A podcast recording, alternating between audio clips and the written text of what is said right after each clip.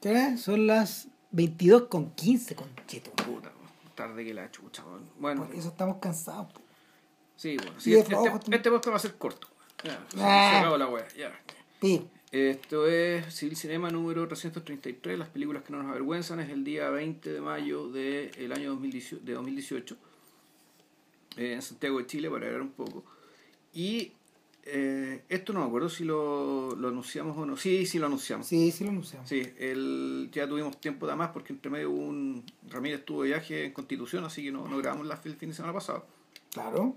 Así que ahí alcanzamos tiempo para ver la, la, la trilogía, la- una Y trilogía Vilche vio una más. de, de una trilogía de películas extranjeras de Michelangelo Antonioni, co- consistente en Blow Up de 1966, Sabrisky Point de 1970 y El Pasajero que en 1973, no, 75. 75. Fue filmada en 73, si no recuerdo, la, la película está lanzada en 75. Y yo además, así por, por completismo y porque nunca la había visto, un poco por curiosidad, vi también El Desierto Rojo, que claro, es una película que a diferencia de las anteriores, eh, no habla, no, no, no se hace cargo, digamos, que esté de la de la oleada de energía juvenil, digamos, que, que, de- que se manifestó No. de distintas maneras en, en Occidente en, en los 60, sino que ya es una película sobre ya personas adultas de, de 1964, es otra cosa, o sea, es una película que está emparentada con el siglo anterior, principalmente con la noche y con el eclipse, más que con la aventura en realidad. Y, y que claro, la, la, la, la- la pusimos acá porque es una película en colores. El primer filme en el color. primer film, film en colores que, hace, que filma Antonioni. Es interesante, ¿eh? Porque estos, estos, estos sujetos, Bergman, Antonioni, eh, Godard, Fellini. Fellini, Truffaut, toda esta gente, en un lapso de un año y medio comenzó a filmar en colores y no volvieron nunca atrás.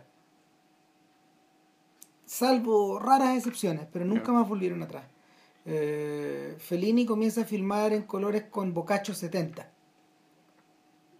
que es el corto que, mm, que es el corto que hace antes de eh, em, ocho y medio. Ya, Claro, que eh, y la, te- la- la tentación del doctor Antonio. ya. Y de ahí para adelante se pega el salto a Julieta de los Espíritus y sigue filmando en colores. Ya. Sí, ahí me tinca que, ahí me tinca que ocho y medio estaba concebida de antes y, y que no había forma de filmarla de otra manera nomás. En el caso de Bergman es exactamente igual. Eh, él filma eh, esta comedia, creo que se llama Todas esas mujeres, creo que se llama. La filma en color el año 64, la estrena el 65 y en el fondo está ganando tiempo para ser persona.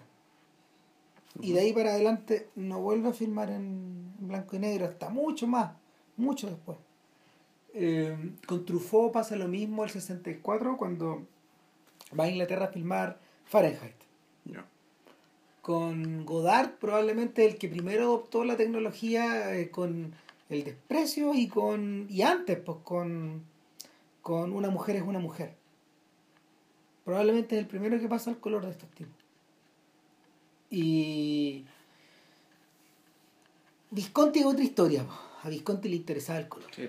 Y Visconti hizo censo en colores El- porque el- había a- que filmarlo en a- color. A mediados de los 50, claro. Claro, Sí. es otra weá. O sea, él no está metido en esta, en esta lógica, pero interesantemente eh, Antonioni se mete en el. se mete en este grupo de, de gente que se suma al color. Que conste que los gringos estaban haciendo color desde 10 años antes. Entonces no, no. Probablemente porque eh, lo que ocurría en esa época es que tú, tú tenías patentados los sistemas de color, los sistemas de proyección, la velocidad en la que corría tu película, todas esas cosas estaban patentadas. Entonces, eh, los italianos pirateaban tecnologías de otros lados, y, igual que los rusos. Entonces, el- estos sujetos desarrollaron sistemas, por ejemplo, medio chamullentos para filmar en scope, como la Callampa, o en el- la primera película, esta, esta película de, de, de, Ser- de Sergio Leone, eh, por un puñado de dólares, No. Claro, está filmada en un sistema que cuesta pasar hoy día. pues, weón. Han tenido problemas para restaurar esas cosas. Eh, estaban. era, era como una, que yo me acuerde, era, era como un, era como un cinemascope que no era anamórfico, era una weá muy rara. A la calidad, de la, la, calidad de la película misma era como la mierda. Claro, o sea, te arreglabas como podías para poder competir con el look de las otras películas. Probablemente a todos estos tipos les llegó la hora por un asunto de por un asunto de por un asunto comercial. Por un asunto de, de venta más territorios o seguramente de que la gente estaba más interesada por ver filmes en color y había era, era más fácil financiar tecnología. Y en el caso de Antonioni lo que le ocurre es que hay un tercer factor. Carlo Ponti eh, firma con él un contrato para que Antonioni haga tres películas junto a la Metro Goldwyn Mayer. Y, y que inicie, y que inicie un, una lenta transición a convertirse en un cineasta eh, global. No es muy distinto a lo que todos estos tipos intentaron. Eh, Truffaut, eh, influenciado probablemente por Hitchcock o aconsejado por Hitchcock, eh, distribuyó sus películas con United Artists. Está casi, casi por 15 años más o menos, hasta las puertas de los años 80. Siempre fue fiel ahí. No, eh, y en el caso de, en el caso de Bergman, eh, Roger Corman ofreció plata y los suecos los suecos aceptaron sin saber, muy bien quién, le, quién les iba, a, a, distribuir las películas. Y Bergman estaba distribuido junto con las películas de terror. y ahora, en el caso de Antonioni, probablemente eh, Antonioni y Fellini eh, son los que salieron mejor parados de esta web. y probablemente eran los que tenían más... Eh, ¿Cómo se llama? Una manilla más grande para operar creo que creo que Fellini creo que Fellini operó con United Artists pero parece que también con la Warner y parece que sus películas de esa época son empiezan a ser de la Warner en algún momento pero mm, nada pues de un día para otro eh, Antonioni hizo lo que ninguno de estos jóvenes hizo filmar en inglés y cambiarse de continente gradualmente gradualmente y, y de cara raja cambiarse de continente. O sea, eh, las ofertas les habían llegado a todos. Eh, Truffaut filmó una película en inglés que es Fahrenheit y que está un poco aparte de su obra y que es un filme británico en el fondo. Y es una rareza. O sea, desde ya se siente un poco antigua en relación a las otras. Godard. Hace un remake, de hecho. Está hecho, lo hizo Ramin Barahani. Barahani lo hizo, ya. Sí, claro. Lo hizo para HBO. De hecho, deberían mostrarlo los días que vienen. Eh, y es y no es, no es solo con libros, es como con. Creo que es como con influencias culturales. Ya. O sea, con memes, ¿no? Sí, no. O sea, con el meme en el sentido, de todo, en el sentido amplio. Claro. Y, y sobre todo porque, porque, claro, el cambio del, del libro digital lo hace más difícil, lo hace, hace más hace más ridícula la idea de quemar cosas. De quemar libros, claro. claro. Y, y en el caso, en el caso de, en el caso de Godard, puta, las películas que filmó en inglés, eran totalmente incendiarias, pero en otras weas, pues, un día nos vamos a hacer cargo de esas weas, digamos, pero no, tenían nada que ver con el comercialismo. Finalmente nunca se atrevió tampoco a pasar al inglés, pues. O sea, que yo me acuerde, probablemente la película que más tiene inglés es El Rey Lear. Que es una wea de hecho, que hizo con homenaje a Golan, pues con ese weón es peor, es peor que distribuir con, con, con Roger Corman, eso es como distribuir con el weón que hizo Rambo, pues, Y ese contrato, sale en la película, está en una servilleta, loco. Claro, esos típicos contratos como de canes. Weón, puta, vendió la película a estos weones y después, weón, puta, se dio un tremendo problema para distribuirlo. Hasta el día de hoy creo que existe en Italia nomás, está editado el DVD buena película. En fin, eh, a mí lo que más me sorprende es que cuando uno, en, el, en, el, en el instante en que eh, Antonioni empieza a producir en inglés, puta, esencialmente no hay ningún cambio. Hay, hay cambios, pero no son cambios radicales, ni son tremendos, ni No, empobrecen la película. No, sí, sí lo- yo, creo que, yo creo que sí los hay. En- pero claro, algunos... mm, No se transforma Lo que pasa es que ya el... como realizador. po. Está- ah, es que de partida, yo creo que sí. De- en, primer lugar, eh, empieza a hablar de otras personas. Ahora, eso, eso no sé si tiene que ver por el hecho de haber sido Inglaterra o fue el hecho de que por haber sido Inglaterra se encontró con los mimos. Con, con, con, con el grupo Con los gente- otros. Con la gente que él describe como los mimos en, en, en Blow Up que son principalmente eh, jóvenes que vienen la responsabilidad de la generación de jóvenes que, que no supo lo que era la guerra, digamos, que, que, que, que nacieron eh, que nacieron ya cuando la guerra se estaba acabando y se había acabado.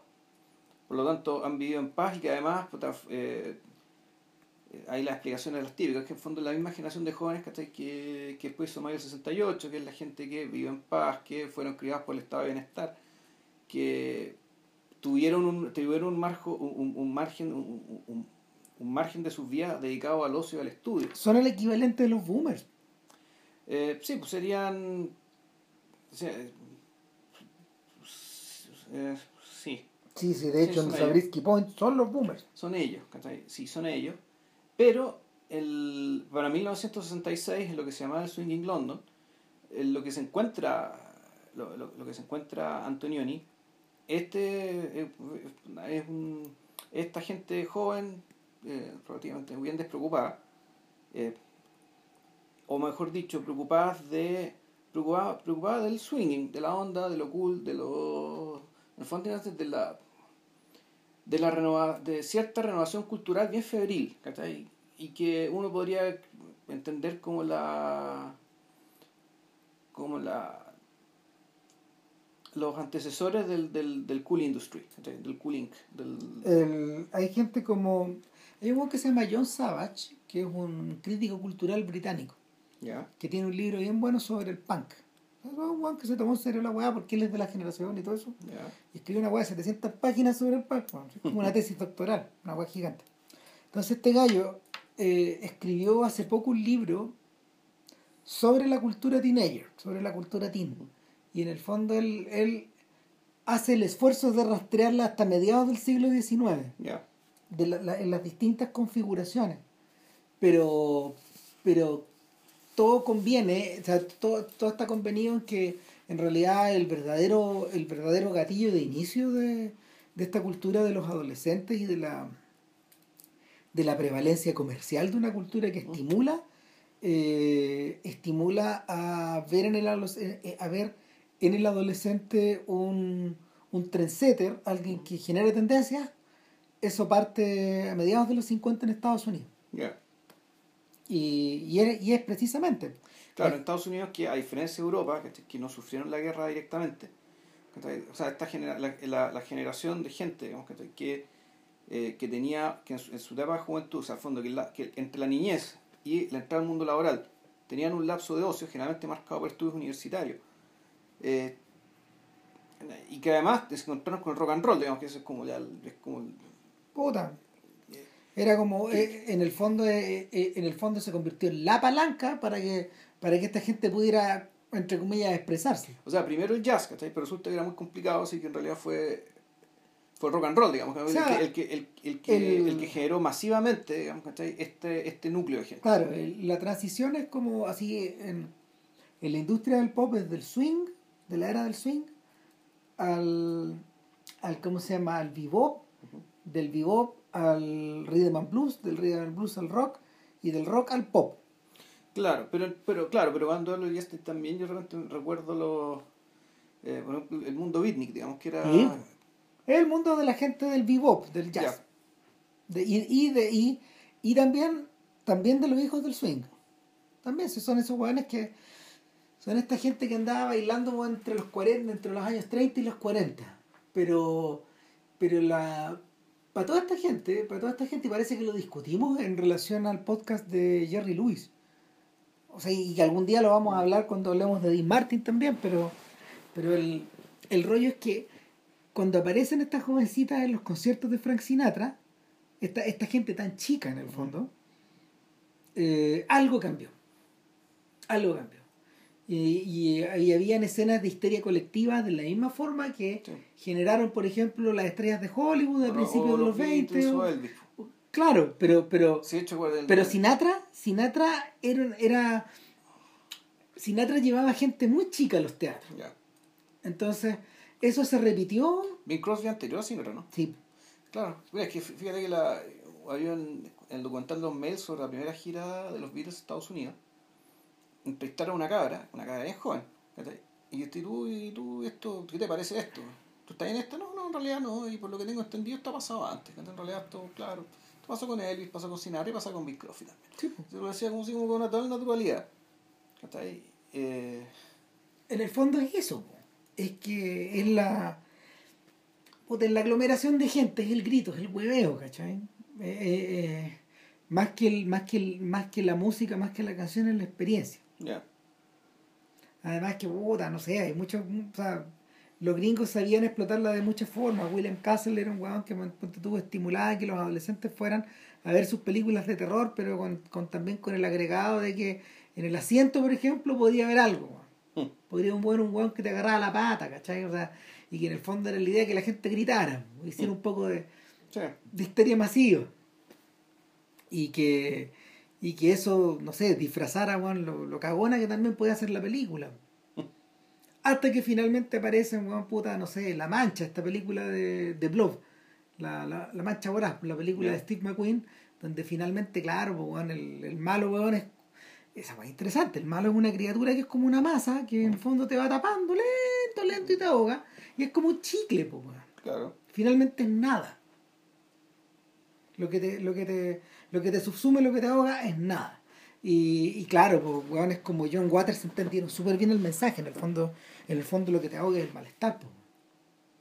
O sea, pa- para Waters era esa weá, el- y por eso le encantaban estas películas de mierda. ¿Cachai? Eh, entonces, es raro, es raro, es raro ver a Antonioni, a un señor, a un señor que viene, a ver, un señor weón puta, arquitecto, cineasta, Sí. esteta, un weón que, un weón que, puta, que nació en las faldas de, eh, del neorealismo y que él fue acomodando su visión del neorealismo a- en la medida de que, no sé, pues, gente como Sartre, como Camus y como, como otros pensadores, weón, eh, se orientaban en una dirección donde él también se sentía cómodo, al punto que, no sé, porque el grito, las amigas y la aventura, eh, todo ese, todo ese, eh, todo ese trayecto que llega hasta allá es lógico, pues las películas de él empiezan a ser, empiezan a empiezan a dar cuenta, no sé, pues del, existen- del existencialismo, del weón, de, de, la posguerra, de, puta, de, de gente, de gente que eh, en determinado momento deja atrás los fantasmas de la guerra, deja atrás también los fantasmas de la mm, deja atrás ponte tú no sé lo- los fantasmas de de las estrecheces después de la guerra y se concentra cada vez más en una atmósfera de en una atmósfera de de exitismo o de boom económico se concentra cada Claro. más en sí cada vez más en sí mismo Claro. es un poco eso es lo que pasa con la aventura la noche y el eclipse El eclipse. Claro, y eso marcaba además con que el, el boom económico se empieza a expresar a partir, se empieza a expresar en, en espacios, en nuevos espacios, donde Claro. los personajes ge- generalmente se encuentran incómodos. El, a no ser la lectura que, que hago yo, al menos estas tres primeras películas, y por eso te digo que el, el blow up, en cierto sentido, igual eh, sí empieza a hablar de otras cosas, empieza a hablar de otro tipo de gente. Porque generalmente los protagonistas de Antonioni son adultos jóvenes. Pero son, son jóvenes, pero son, son adultos. pero son adultos son adultos. son adultos que tienen problemas eh, que tienen problemas de adultos sensibilidad de adultos por lo general son problemas de pareja, son problemas de, de relaciones personales. En la aventura, bueno, hablamos también de gente de la el- de la élite, bueno, Sí. de, de, de, de, de- de semi-aristócratas o aristócratas de plano. O eh, eh, eh, el- la aventura es una película que es gemela con la Dolce Vita, están realizadas al mismo tiempo, y como que hablan un poco de la misma gente. Hmm. Las enfocan de una manera completamente distinta nomás. O sea, para Antonioni esta weá no es un circo, pues, que nunca No. para, sino que es al revés. Entonces, el, el hecho de que no puedan parar es su condena. Exacto. Lo que les pasa a estos weones, que en el fondo, eh, cuando uno observa la aventura, y parece que lo comentamos en el podcast, hace mucho tiempo, El podcast número 49, una cosa así. fácil nueve años, weón. O sea, bueno, lo que comentamos en ese momento era que llamaba la atención que eh, estos protagonistas en realidad puta, nunca paraban, pues, weón. O sea, primero hueveaban, weón, antes de subirse al bote, después hueveaban en el bote, Sí. después hueveaban en la isla, Después se pierde la, se pierde la cristiana y, y y después, empezar a buscar. claro, y, y, y, y cuando llegan a ese punto, están en una ciudad, se mueven a otra en un tren, y van, y siguen, y siguen, y siguen, al punto de que no duermen ni en las noches. Entonces, eh, una, o sea, probablemente, de hecho, una de las tomas, una de las dos o tres tomas famosas, secuencias famosas de, de la aventura es cuando ellos observan el amanecer, ¿te acordáis? Y todas las Mm. parejas están como repartidas en los distintos lados donde quedaron carreteando, incluyendo su pareja, que, que es el que es el, el supuesto viudo de esta chiquilla que, que se perdió, de la que nadie más se acuerda después. Eh, claro, y él está con otra mujer. Y ella pasa, los observa y sigue. Como buscando, como buscando otra cosa. Claro. Entonces, el, en el fondo, eh, la, vida, la, vida sigue, la vida sigue de tal manera, con tal intensidad, tal como pasa, por ejemplo, no sé, pues, con Mastroianni y Jan Muró en la noche, y luego en el eclipse con, con Con Mónica. Vitti y Delon, eh, lo, el, el conflicto, el conflicto eh, se desarrolla con, con, con una mezcla de, con una mezcla como de distancia e intensidad. Es difícil de mantener esa tensión, pero eh, a Antonioni se le ocurre resolverla de tal forma que eh, la intensidad, weón, puta, finalmente abandona, la- abandona, abandona el espacio y lo que queda son los lugares nomás. Claro. Como si, como si las vidas de estos weones siguieran por su cuenta fuera de la cámara nomás. Ya, ya, conti- la- la- el, el circo de ellos sigue, diverge y nosotros nos quedamos solo con sus lugares comunes, con los espacios que ellos habitaron. En esa otra secuencia famosísima también, pues, weón, de, no sé, dura como 10 minutos. ¿Cuál de la noche? la, la, la del eclipse, el final, cuando, cuando finalmente, weón, ninguno de los dos llega a la cita, pues, Ah, Pero llegamos nosotros, pues, weón. Y cagamos, pues, weón. Tenemos que seguir ahí sapeando. Y no nos podemos ir. Estamos como presi- quedamos prisioneros, de esta de esta mecánica, finalmente. Puta. Entonces, ahí viene el desierto rojo, weón. Sí, no, no voy a hablar, de esa película. Pero, pero, pero, pero, pero es una continuación, yo no la he visto, weón. Es una continuación de esta sí, ¿no? Sí.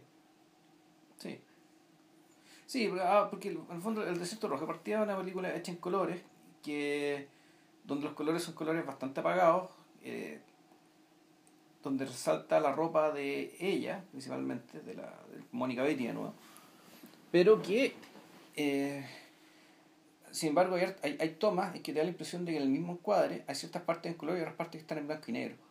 Con que el bueno hubiera bajado la calidad, la, la, la- hubiera bajado, ¿cómo se llama? La la misma- paleta de colores para poder aplanar. Pero, claro, en la, en la misma toma tenéis aplanados ciertos colores, o sea, los, los colores de ciertas partes de la toma, y otras, otros están en con un color con un color resaltado, que suele ser, claro, el color que, eh, que acompaña el abrigo, el abrigo de ella, ¿cachai? que es un abrigo en principio medio verde, después aparece con, con, con ropa roja, digamos, ¿cachai? entonces Claro. que la elección de colores está hecha para eso. Aquí, en, en- en este- aquí la, la, el desierto rojo es puta, también se trata de una mujer joven, pero ya adulta, casada y con un hijo de unos 4 o 5 años, que está, e- ella en el fondo es una, es la esposa de un ejecutivo de una empresa, de una empresa que visualmente es, la, es un poco la protagonista de la primera parte de la película porque la, eh, en torno a esa empresa, aquí hay, hay, te la perfilan como un lugar donde hay mucho humo, que tiene un que tiene tiene el entorno bastante deteriorado puta, por manchas de petróleo ¿cachai? y que además este que este lugar que en el fondo es muy parecido y hay tomas y secuencias y movimiento de cámara ¿cachai? que yo creo que eh, Tarkovsky vio para filmar Stalker después o sea, el fondo la, el, el tema de, de lo que es la entrada a, la- a esta fábrica a esta instalación fabril puta, es, me acordé inmediato cuando el, el, el tema este movimiento del, del, carrito con el que entraron a, con el que entraron a la zona, los protagonistas. Y, y claro, entonces es un lugar de, de, que se podría decir que es bastante desolado, digamos, y, y, es la, ya la cara más fea de, del fondo del deterioro del espacio que está generando el crecimiento económico. Antonioni anteriormente uno ve que se, que se preocupaba mucho básicamente de los edificios, de estos espacios hechos para que viva mucha gente, porque mucha gente tiene que trabajar mucho para generar la riqueza y mucha gente tiene que ser alimentada también. Es decir, la, la, la masificación a mansalva que se está produciendo por, la, por el desarrollo económico urbano digamos, de la posguerra, eh, él primero lo trató desde la perspectiva de los departamentos, y eso en la nota un poco se trata de eso. O sea, los, los, edificios son el protagonista, de la nota de la noche, claramente. Y aquí, eh, aquí efectivamente también te muestran ciertas construcciones, que la construcción de nuevos edificios, qué sé yo, pero el, el espacio, aquí el espacio deteriorado, digamos, está en torno a esta fábrica. Está polucionado todo. Claro, una fábrica que está contaminada, que bota humo, que, que tiene manchas de petróleo, digamos, donde está todo muerto alrededor de esta fábrica. Y en ese entorno es donde te empieza, empieza la película con esta persona deambulando, con esta mujer que es Mónica Beite andando con su niño actuando de una manera, eh, claro, errática. O sea, al fondo tú, tú empiezas a sospechar de inmediato que esta es una persona eh, funcionalmente trastornada. Es decir, puede interactuar con los demás, no se empelotar, ni, ni, ni, ni, ni agarrar a cachos a, la, a, a combos al resto, al resto de las personas, pero claramente, eh, claramente la forma en que se dirige a ella, las cosas que les pide, con la forma en que la mira, tú decís, bueno, esto, esto viene mal, digamos. Entonces, el,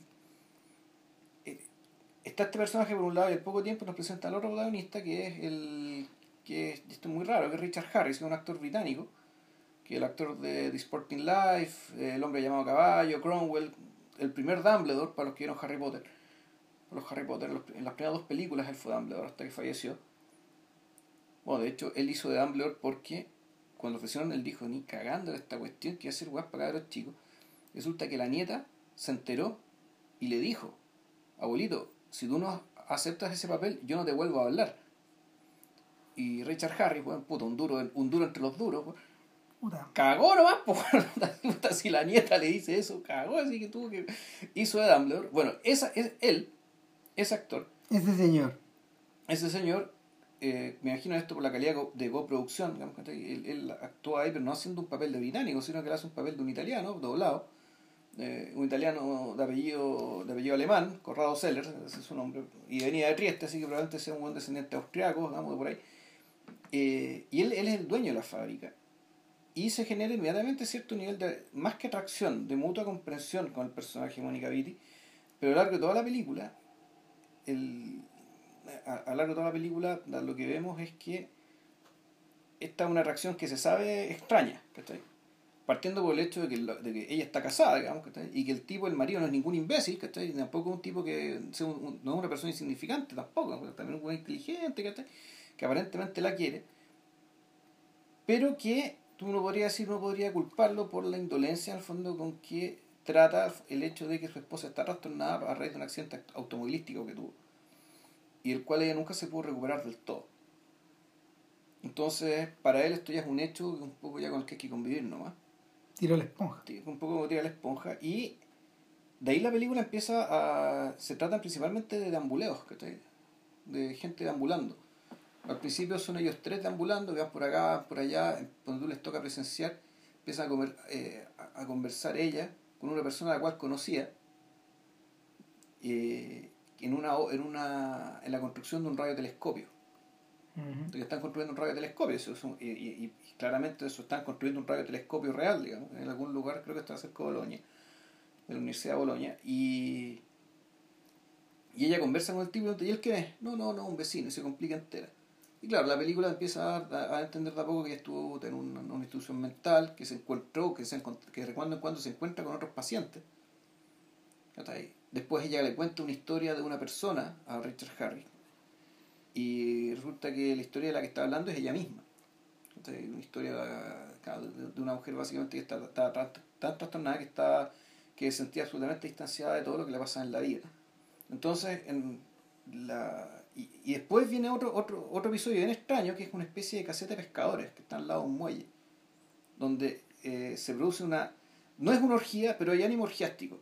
Donde este está este personaje, el esposo, está Richard Harris, el dueño de la empresa, están dos, dos empresarios, un empresario más con una esposa, con, su esposa, y otro tipo más, y claro, y, y es una, y es una escena que tiene características un poco orgiásticas, un poco de, una, de un nivel de acumulación de energía, donde estos extraños, que son todos relativamente extraños, entran con un nivel de confianza y familiaridad, de hablar, de hablar temas escabrosos, pero en clave en clave cómica, en clave, en clave bufa, así como, no sé, como el, como el de Camerón, ¿cachai? O sea, así como un, de un, de un hueveo, ¿cachai? Bastante sórdido, digamos, ¿cachai?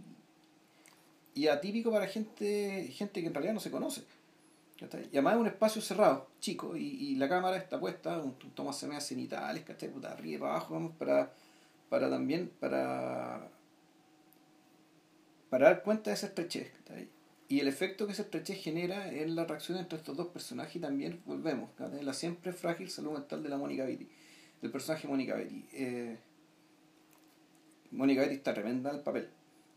Es una, donde la, la sensación que te da el, personaje está siempre al borde, ¿cachai? que incluso cuando le está pasando bien, que se está riendo, y este personaje en cualquier momento se quiebra, se termina de romper. Pero ya, bueno, voy a contar en qué, en qué sigue, digamos, ¿cachai? porque el- efectivamente esta película tiene que ver con un poco la historia de estos dos. ¿cachai? Eh, Pero ¿sabes que cómo la describí? Estás describiendo películas, estás describiendo elementos de películas de antes y de después. em, De este weón. sí, en, en, en rigor sí. O sea, No es, no parece, pareciera ser entonces que no es exactamente un, un, un filme bisagra, pero algo de eso hay. Sí, no, sí, que claramente lo hay. Ahora, yo creo, si- sigo pensando sí que Blow Up, para mí sí que es un quiebre grande respecto de, de- también de esto, ¿cachai? más allá del color, ¿cachai? Pues también es otra forma de usar el Mm. color y es otro tipo de colorido el que me parece que hay en Blow Up. Pero sobre todo en Blow Up, para mí el quiebre está marcado por dos cosas, ¿cachai? Ahora, no un quiebre absoluto, pero también hay otros, hay, hay otros elementos que están, por ejemplo, cierta forma de enfocar los rostros, ¿cachai? Y, y, y hacer cuadrar la... de, de armarte de armarte el plano, ¿cachai? la correlación entre rostro y espacio, ¿cachai? eso en cierto sentido se mantiene y se ocupa bastante, principalmente las tomas del parque, por ejemplo. La, sí, la, el tema, la toma orgiástica hasta que se produce en la en la en, en Takasucha, en cierto sentido presupone la- las sesiones de fotográficas, ¿cachai? Solo que son un espacio más grande. Em, pero igual la relación con los espacios cambia. ¿Por qué? Porque a diferencia de, de a diferencia a diferencia de estas películas italianas donde están los espacios desolados, los espacios reconstruidos por la guerra, eh, en Blow Up casi no hay espacios, estos espacios modernistas que le gustaban a él. No, está construido de otra forma Está construido de otra forma porque eso, los espacios que dispo- dispone de otros lugares nomás. Y, y la forma de moverse en los espacios y la forma de ubicar al, personaje en estos espacios en particular y las sensaciones que dan también son otras. el, en el caso, a ver, antes de, antes de hablar de, antes de hablar de la trilogía de la MGM en el fondo, porque, por ponerle un nombre, lo que, o la trilogía de Carlo Ponti, o en colores, no sé, eh, hay que recordar, yo, yo, yo recordaría esta frase de, de, de Kiarostami, de que no porque un árbol lo cambies de macetero, o no porque un árbol lo cambies de una ciudad a otra, eh, va a seguir creciendo tal como era. Claro. Y un poco eso es lo que pasa con este juego. ¿no? O sea, el. Antonioni, Antonioni, efectúa, Antonioni efectúa el cambio de. Abandona el continente. Abandona el continente literalmente para. Para probablemente dejar entrar el resto del mundo acá.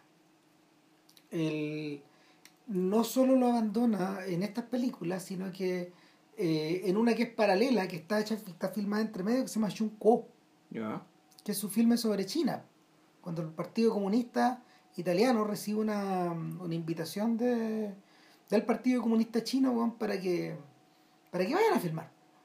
Y se arma un equipo con la RAI y, Manden al mejor que tengan. y mandan a Antonio, Antonioni. ya, pues, claro. Antonioni filma una película, filma una película en silencio, esa película no tiene diálogo, cuatro horas. y porque está hecha en dos partes y No, es un filme magistral, este, es otra weá. O sea, de hecho es, es, es casi otro podcast. Es otro podcast. Claro, ¿no? Claro, porque en el fondo Antonioni tiene la suerte de convertirse en el primer cineasta occidental en filmar esta weá. Ya. y filmarla como nunca más siguió existiendo. O sea, de hecho, eh, esta es una película que entra en directa relación, por un lado, con El último emperador, cuando porque claramente se claramente se observa una evocación de eso o sea desde, desde la hora Bertolucci filma una historia muy anterior a esa que transcurre en esos mismos espacios. Pero también entra en, en- entra en relación inmediata con plataforma de Gia Sanquien Ya. porque habla del mismo tema ¿Qué, de, lo- de los artistas del, no de la transformación del espacio urbano Ah, ya. del, de la transformación del espacio urbano, urbano y del cambio de relaciones de las personas, finalmente. O sea, el, en- en- en- ahora, al revés de lo que pasa, al revés de lo que pasa con Chunko, en, la- en- en- tanto en Blow Up como en Sabrisky Point, y en su tiempo, en su tiempo estas películas se promocionaron como Antonioni filma a los jóvenes. Ya. Antonioni filma los jóvenes, Antonioni filma el pop, filma el carrete, filma, filma el, el, el rock, el rock inglés y filma eh, el rock norteamericano. Lo que es una absoluta falacia. Pero así lo vendían. Ya. ¿cachai? Ese, era la- ese era el enganche. De hecho, eh, como Ponti no era nada de hueón, en el fondo creó una. le creó. le creó una estructura de forma que. de forma que Antonioni, por ejemplo, eh, en Blow Up eh, alternara con gente famosa de la época, reales, como Claro. Verushka, que es una de las. La modelo que después La- al principio. Claro, eh, como Jane Birkin, que es la modelo Sí. que sale después. O sea, la modelo y futura actriz. Una calcetinera que aparece. Que, Claro, eh, Jane Birkin. Jane Birkin, sí. Claro. Eh, para ese tiempo ella ya estaba, ya era pareja de James Bond. Ya. Pero, y de hecho, voló desde, voló desde París a Londres para hacer esta weá, digamos. Y era conocida. Y, Los Jarberts. y los Yardbirds. O sea, en una mezcla rara como donde, no sé, te vamos a explicar por qué, digamos, pero... eh, la Ah, y Herbie Hancock, la banda En la sonora. banda sonora, sí. Ah, Entonces, tenía ahí esa. Tenía ahí esa especie como de cruce. de cruce cultural. Eh, el Sabrisky Point es más extremo eso. Porque en el fondo tú tienes ahí a.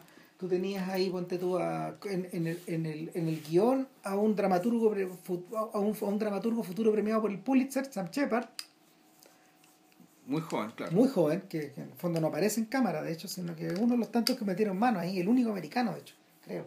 Claro, que esa película yo creo que ya, ya no está. No, sí está, todavía está Tonino Guerra. Sí, sí, está, no, siempre el, está. Pero el pasajero no. No, no, no, el pasajero no, pero siempre, Tonino Guerra siempre gira por ahí. Entonces es como, no sé, es como Sabatini el- para la generación anterior. O como Jean-Claude Carrier para la, sí, para la posterior. Pero, pero claro, o sea, ahí aparece Pink Floyd en la banda sonora, Jerry García. Lo que eh, Dead Zip. Claro, o sea, hay, hay también contacto con ese tipo, con ese mundo. Ahora, en la raya para la suma, ahora que ha pasado medio siglo entre ambas películas, eh, lo que te queda es súper distinto. No, respecto de esas películas. Claro, Ya, no entre ambas. no por eso, o sea, porque eh, el- estamos en el 68. Eh, Perdón, estamos, estamos mirando 50 años hacia atrás en el Sí. 68. En el 68 Blue Up estaba llegando más o menos a Chile. Ya. poquito, un poquito antes había llegado. Eh, y estaba circulando por el mundo. Y en el 68 se estaba filmando Zabriskie Point Ya. en Estados Unidos. Entonces este weón estaba, estaba en ese tránsito y ta, no emergen como películas adolescentes hoy por hoy. No. Sobre todo cuando uno las mira eh, con este medio siglo de distancia y con la idea, con la idea de con la idea ya de, de la era hippie y de la era contru- de, de la era contracultural como un artefacto histórico. Claro. Y, En- y además sabiendo, sabiendo lo que pasó. Claro, es medio distinto para nosotros, que nos, no sé, tú las viste cuando chico, ¿cierto? ¿Cuáles? Las dos. No, sabéis que igual la acabo de ver ahora. Nunca Ya. la he visto. Yo las vi cuando chico, las vi hace 30 años, Ya. más o menos. Y el pasajero también, pues. Es que el pasajero la vi cuando muy chico y me acuerdo de, de nada. En cambio, tanto Up como eh, Blow Up la vi, sabéis que igual la vi ahora y Blow Up la haber visto hace unos 10 años. Ah, ya, no ¿En las habéis visto antes. No. No, yo las vi, yo las vi muy chico porque, eh, porque eran las películas de Antonioni que tú podías ver en VHS. Ya. Por esa razón. Entonces, cuando yo vi esas películas, eh, puta, yo tenía los Beatles muy cerca en la cabeza. Entonces, esa generación estaba cerca. Era la de los papás también, Sí. eh, por cierto, y, y de alguna manera eh, eso no estaba, no estaba lejos, no, no, estaba lejos en la cabeza. Creo que esta cosa de, la- de, la- de- de lo lejos que estamos, digamos, de ciertas cosas, lo discutimos, por ejemplo, cuando hablamos de Soderbergh y Che, que Che estaba tan alejada de Lawrence de Arabia, del, de- del Lawrence de Arabia real, que es una de las inspiraciones que, que se, Soderbergh utiliza ese personaje como para pensar un poco en Che Guevara. De la misma, estamos tan alejados de eso como nosotros estamos alejados del el verdadero Che Guevara.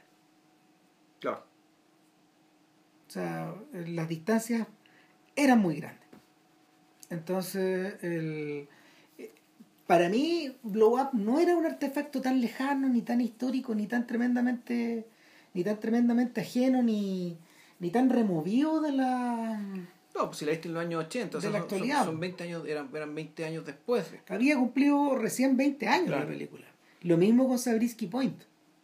Eh, nada, pues Pink Floyd estaba disuelto en ese. Ni siquiera estaba No disuelto. pues, habían seguido sacando discos, bueno, habían sacado un disco el año anterior, el Claro. 87. Entonces, el, en esa lógica yo vi esa weá. Entonces, para mí estaban vivas.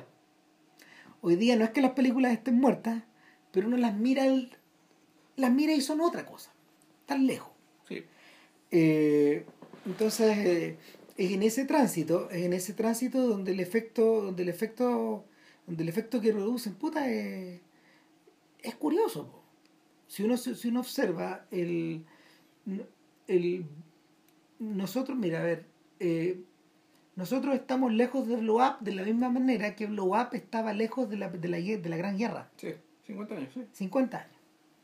Que, era, que es como el gran quiebre generacional para los británicos.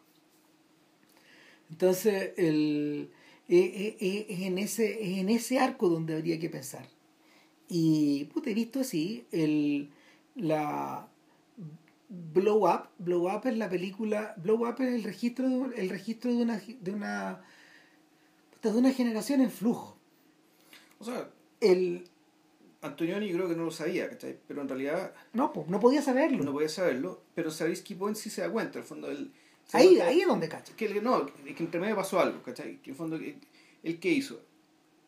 Él retrató a una generación, a los mimos, ¿cachai? Estos cabros, estos mimos, ¿cachai? En el momento en que todavía no eran, no eran conscientes, ¿cachai? De su poder ni de su deber político. ¿cachai? El, El, entonces, claro, en Blow Up básicamente lo retrata como puta, estos mismos que andan ahí, puta, básicamente alegrando la ciudad, hermoseando la ciudad, y en paralelo, y, ese- y la película es brutal en el comienzo, como los retrata, después hace el corte y te muestra a esta gente, estos obreros, o gente ya casi homeless, que salen de la salen de un dormidero. de un dormidero, de, estos albergues, ¿cachai? En, en el cual está metido nuestro protagonista disfrazado, que emerge desde ahí, como uno más. como uno más, ¿cachai? Para después subirse a su Rolls Royce, ¿cachai? Porque Claro. igual estaba haciendo, estaba haciendo arte, estaba haciendo, eh, estaba haciendo periodismo, pero también estaba haciendo turismo, Sí. ¿cachai? Estaba haciendo turismo y le estaban pagando por eso. Y es uno más de esta gente. Mira, el, sobre la idea del mismo, yo creo que hay que arrastrarla hasta Godard. Eh, el año, eh, un año y medio antes, Godard había filmado esta secuencia de Pierrot Le Fou, donde tanto Pierrot como Ana Karina eh, se ganan la vida en un momento haciendo un, una- un teatro de marionetas sobre la guerra de Vietnam. Ya, Puta. ya, Claro, era en el fondo eh, es Punch y Judy, pero en Vietnam. en Vietnam. ya. En Vietnam, con muertos, weón, y puta, con, con chinos, weón, disfrazados, con, con calcetines que, son, que, que- que encarnan a los chinos, etcétera sí. Perdón, a los vietnamitas y a los asiáticos, etcétera, y a los comunistas. Eh, y el y claro, o sea, eh, de, hecho ahí está, a este, ahí este, esta idea alegórica y al mismo tiempo esta idea, mm, esta idea como de, esta idea semicircense. Claro, y, y, y además Y Antonioni rescata eso en estos mismos. lo, lo rescata, pero claro, lo lleva al extremo con el final, porque no va a gustar toda la película. ¿cachai? Porque los mismos aparecen, los mismos aparecen arriba de un jeep, hueveando en torno a la guerra, Claro. con, con, con pancartas anti, anti guerra, anti Exacto. Vietnam de hecho. Sí, Anti Indochina, anti Vietnam. Y claro, y este weón los ve pasar. Este weón los ve pasar. Y, y, y, y, para, y, son un gran factor disruptor de un espacio que es muy ordenado, claro. que es el Londres de los suburbios, en el cual este sujeto inmediatamente, como un buen camaleón, se disfraza y luego queda convertido en, en, una pieza más de este ajedrez. Entonces el weón llega a todo chancho weón, en su tremendo Rolls Royce eh, y lo estaciona en un barrio, en un barrio de hecho, eh, en un barrio industrial. En un barrio industrial, sí. Puta, donde él tiene, eh, donde él tiene su covacha muy cool, weón, donde, donde no, tiene su, su taller. Tiene su estudio. Y su casa. Su estudio fotográfico y además al lado hay una casa donde vive un poeta, que es amigo suyo. Y vive con una chica que es Sarah Miles. Sarah Miles, sí. Claro. Qué linda, qué linda Actriz importantísima del cine británico de, aquellos años. De esa época, claro. Y, y nada, pues Sarah Miles lo mira, weón, y lo mira con ojos amorosos, pues, Sí, claro, entonces, el perfilamiento de este tipo. Este tipo es, puta, es, un fotógrafo eh, que, puta, en el fondo, él, él y Sarah Miles tienen algo, pero son tan banales, o sea, el, el modo de ir, de ir de ellos es tan, tan frenético, tan superficial en cierto sentido que, que se tienen prohibido digamos, las, las emociones reales o concretar esas, esas emociones reales puta, es una relación de pareja normal. Oh, y también hay algo transfigurado respecto de cómo el británico también eh, eh, negocia sus sentimientos. Sí bueno pero, el poeta también el, el poeta también era británico pues, bueno, oh, el, yo creo que el yo creo que el, el, perfilamiento el perfilamiento viene por el lado de la fondo de la, de la banalidad bueno bueno esa pareja funciona como la pareja del eclipse ya. Ahí tenía una ahí tenía un pequeño ahí tenía un pequeño lunar que se, que está heredado del otro lado. Lo que no está en el eclipse es precisamente lo que es precisamente lo que sucede a continuación que es una larga secuencia que es la descripción de la mecánica del día de él. Claro. Y en el fondo en qué trabaja este weón puta está con, está con muchas pelotas de tenis, manejándolas, haciendo malabarismo. Es decir, pasa de sesión en sesión o de interés en interés. A veces está sacando, a veces está, está sacando fotos, le, está sacando unas fotos muy íntimas a Berushka, donde el tipo básicamente se la viola, digamos, porque porque el, el tipo se pone muy encima con la cámara, ella, ella se deja dominar de alguna forma y está esta toma famosa, que es la del póster de la película. Claro. donde ella está con los brazos abiertos y él está encima de ella tratando de y tratando de extraer algo que no sé puede ser el alma puede ser el erotismo lo que tú queráis y, y el, ahora Verushka eh, tiene un tipo muy parecido al de Mónica Vitti sí entonces yo, yo, yo interpretaba la elección de esa actriz de esa modelo en realidad una, una modelo alemana un poco para decir que como que Verónica Mónica Vitti llega hasta acá o sea, este tipo de personas, nos empezamos a interesar este tipo de personas hasta acá. Claro. Y ahora viene, y ahora viene otra cosa. De hecho, cuando Mónica Vitti vuelve a la filmografía de Antonioni en El misterio de Overwald, es otra cosa. Es una película de época hecha para la tele. Nada que ver. Hmm. Y eso ocurre después del pasajero. Ya. Año 79, ponte tú, no sé. El, asunto es que. El asunto es que el, tenemos esa unidad. La otra unidad es la del tirano, donde el tipo está en una, en una sesión de fotos muy profesional, de moda, donde está creando probablemente una, un catálogo o, o, una, o una sesión de fotos para una revista, muy esquemática y en algún momento, no sé, pues las gritonea, las deja, las cierra los ojos, él se va, vuelve, habla con las habla con sus secretarias que están con, que están contactando para futuras pegas y cosas así. Eh, lo tercero es que te van en, un, en algún momento te van a abandona la sesión y se va a otro lado. Y al irse, solo, al irse a otro lado en su Rolls, conduce a dos partes. Uno, conduce, conduce a una, una tienda de anticuario, donde empieza a sapear ahí y, tiene un encontrón con un sujeto que tú crees que es el dueño, que es un sujeto bastante anciano, y no, pues en realidad la dueña, él dice, ya viene la dueña, y la dueña es, es una chica tan joven como él, Exacto. que básicamente es la hija del, es la hija del tipo que alguna vez fue dueño de esto y está tratando de deshacerse de la tienda entera. Y este güey la quiere comprar. Quiere comprar la tienda completa. Eso le hizo. Claro. Eh, y en vez de comprar la tienda completa, porque no sé, pues no está el abogado de él para como hacer la oferta, eh, lleva una enorme hélice de madera.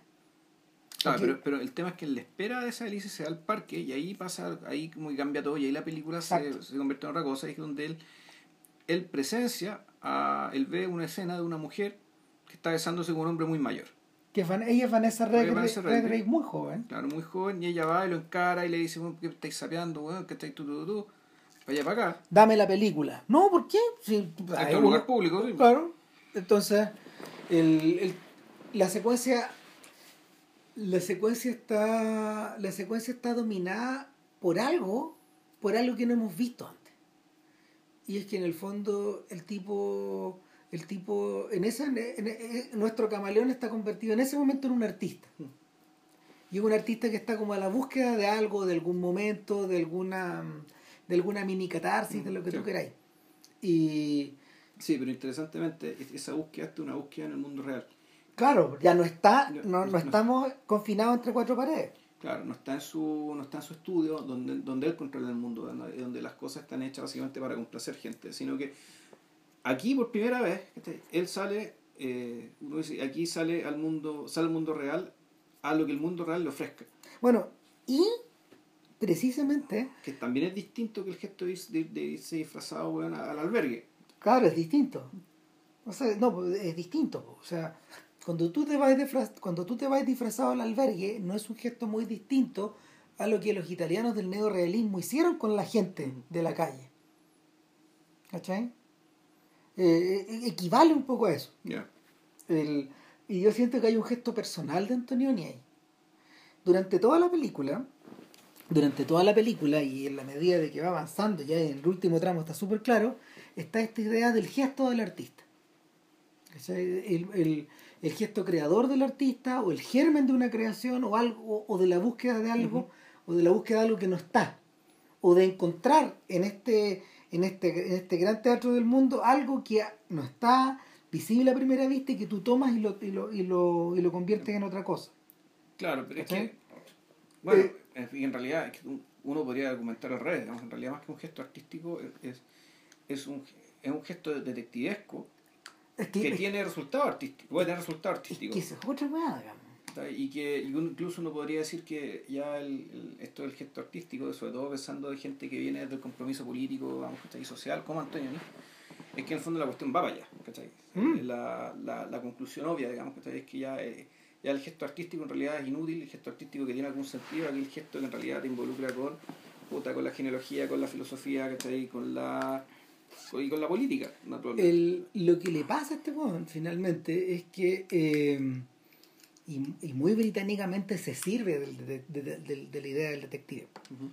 Si para eso está puesto esa weá. Eh, y eso es lo que lo hace diferente al cuento de Cortázar en el que está basada la historia el, cuarto, el cuento de Cortázar, de lo que yo me acuerdo, es más bien un gesto impresionista. En el fondo es una... mm, El cuento de Cortázar, en el fondo, eh, es uno más... eh, eh, es, es una narración más que está en la órbita de Rayuela. De, de, de, de, en el fondo, buscar en tu interior la realidad.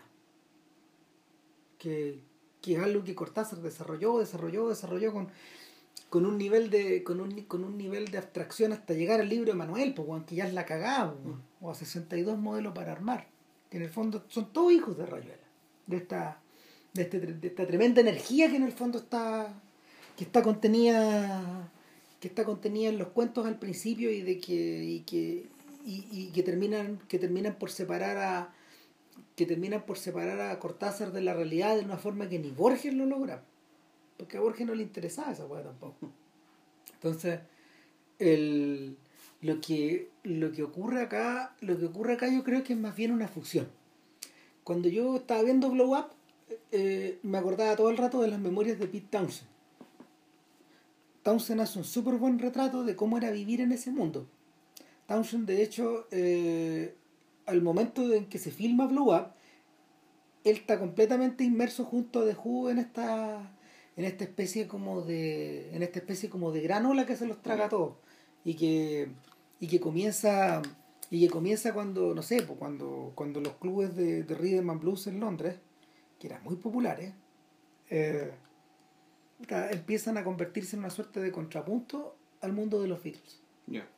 Entonces, se estaba buscando permanentemente gente que pudiera componer canciones medias parecidas y aparece mucha gente. Aparecen los Stones, aparecen los Kings, aparecen los Searchers, aparece, es una tremenda oleada donde está Who metido. Y, y el, en el libro, eh, en las memorias, Townsend, Townsend, Townsend dice dos cosas. Uno, que eh, fue en ese momento, fue en ese instante, donde, eh, donde el weón tuvo. eh, eh, quedó prendado de la idea de poder atrapar el momento histórico en todas sus facetas a través de alguna canción, a través de alguna melodía. Eso es lo que, esa, ese- esa energía es lo que termina en Tommy. Eh, esta idea como de poder atrapar una idea dentro de una melodía, o de que la melodía sea una idea. Y el, en el caso de estos huevones está, está, está también la obligación de sacar los singles. Y por lo mismo, un single, una canción, una idea. Eh, y lo otro, lo otro era que este weón toma muy temprano la decisión de, de, tener, de tener un diario de vida para no olvidarse de estas cosas. Porque él quedó con la sensación de que alrededor de él pasaban tantas huevas simultáneas que tenía que de alguna forma Ya, ya. Registrarla y evitar que se olvide. Exacto, no, no son precisamente las memorias. Ese material el material de los cuadernos es otra hueá. Ya. Utilizó los cuadernos para poder, revisó los cuadernos de esa época. Entonces, el, el- algo de esa energía está trasladada a la idea de blow up. A esta idea de que en cualquier momento, de cualquier forma, algo baja o algo te llega.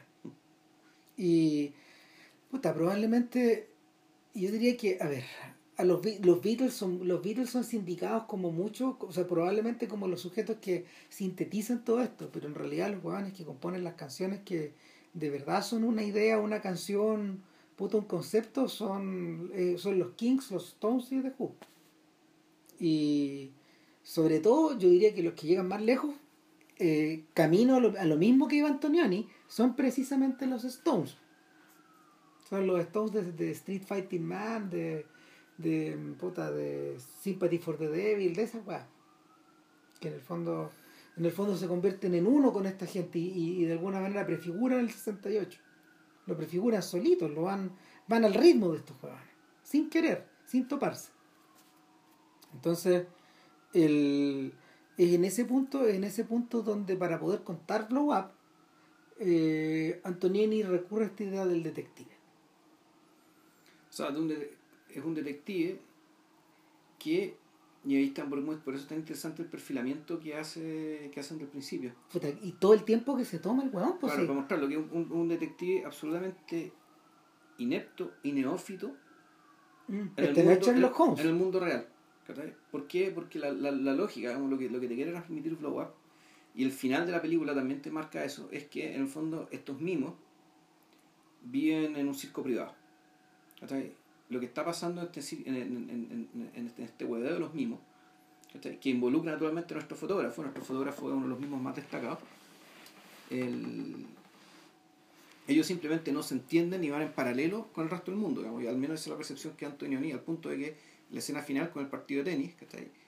El, los únicos que ven la pelota son ellos, la pelota no existe. O sea, lo que, lo que está pasando ahí, en el fondo es una entelequia, es una es una especie de, de, de- de hipnosis colectiva, ¿cachai? donde todos están alucinando ¿cachai? al mismo tiempo y con lo mismo El, hasta que se acaba. Ahora, el, vol- volvemos. Aquí esto... eh, Espérate un poco, espérate un poco. Sí. El- lo que pasa, lo que pasa es que el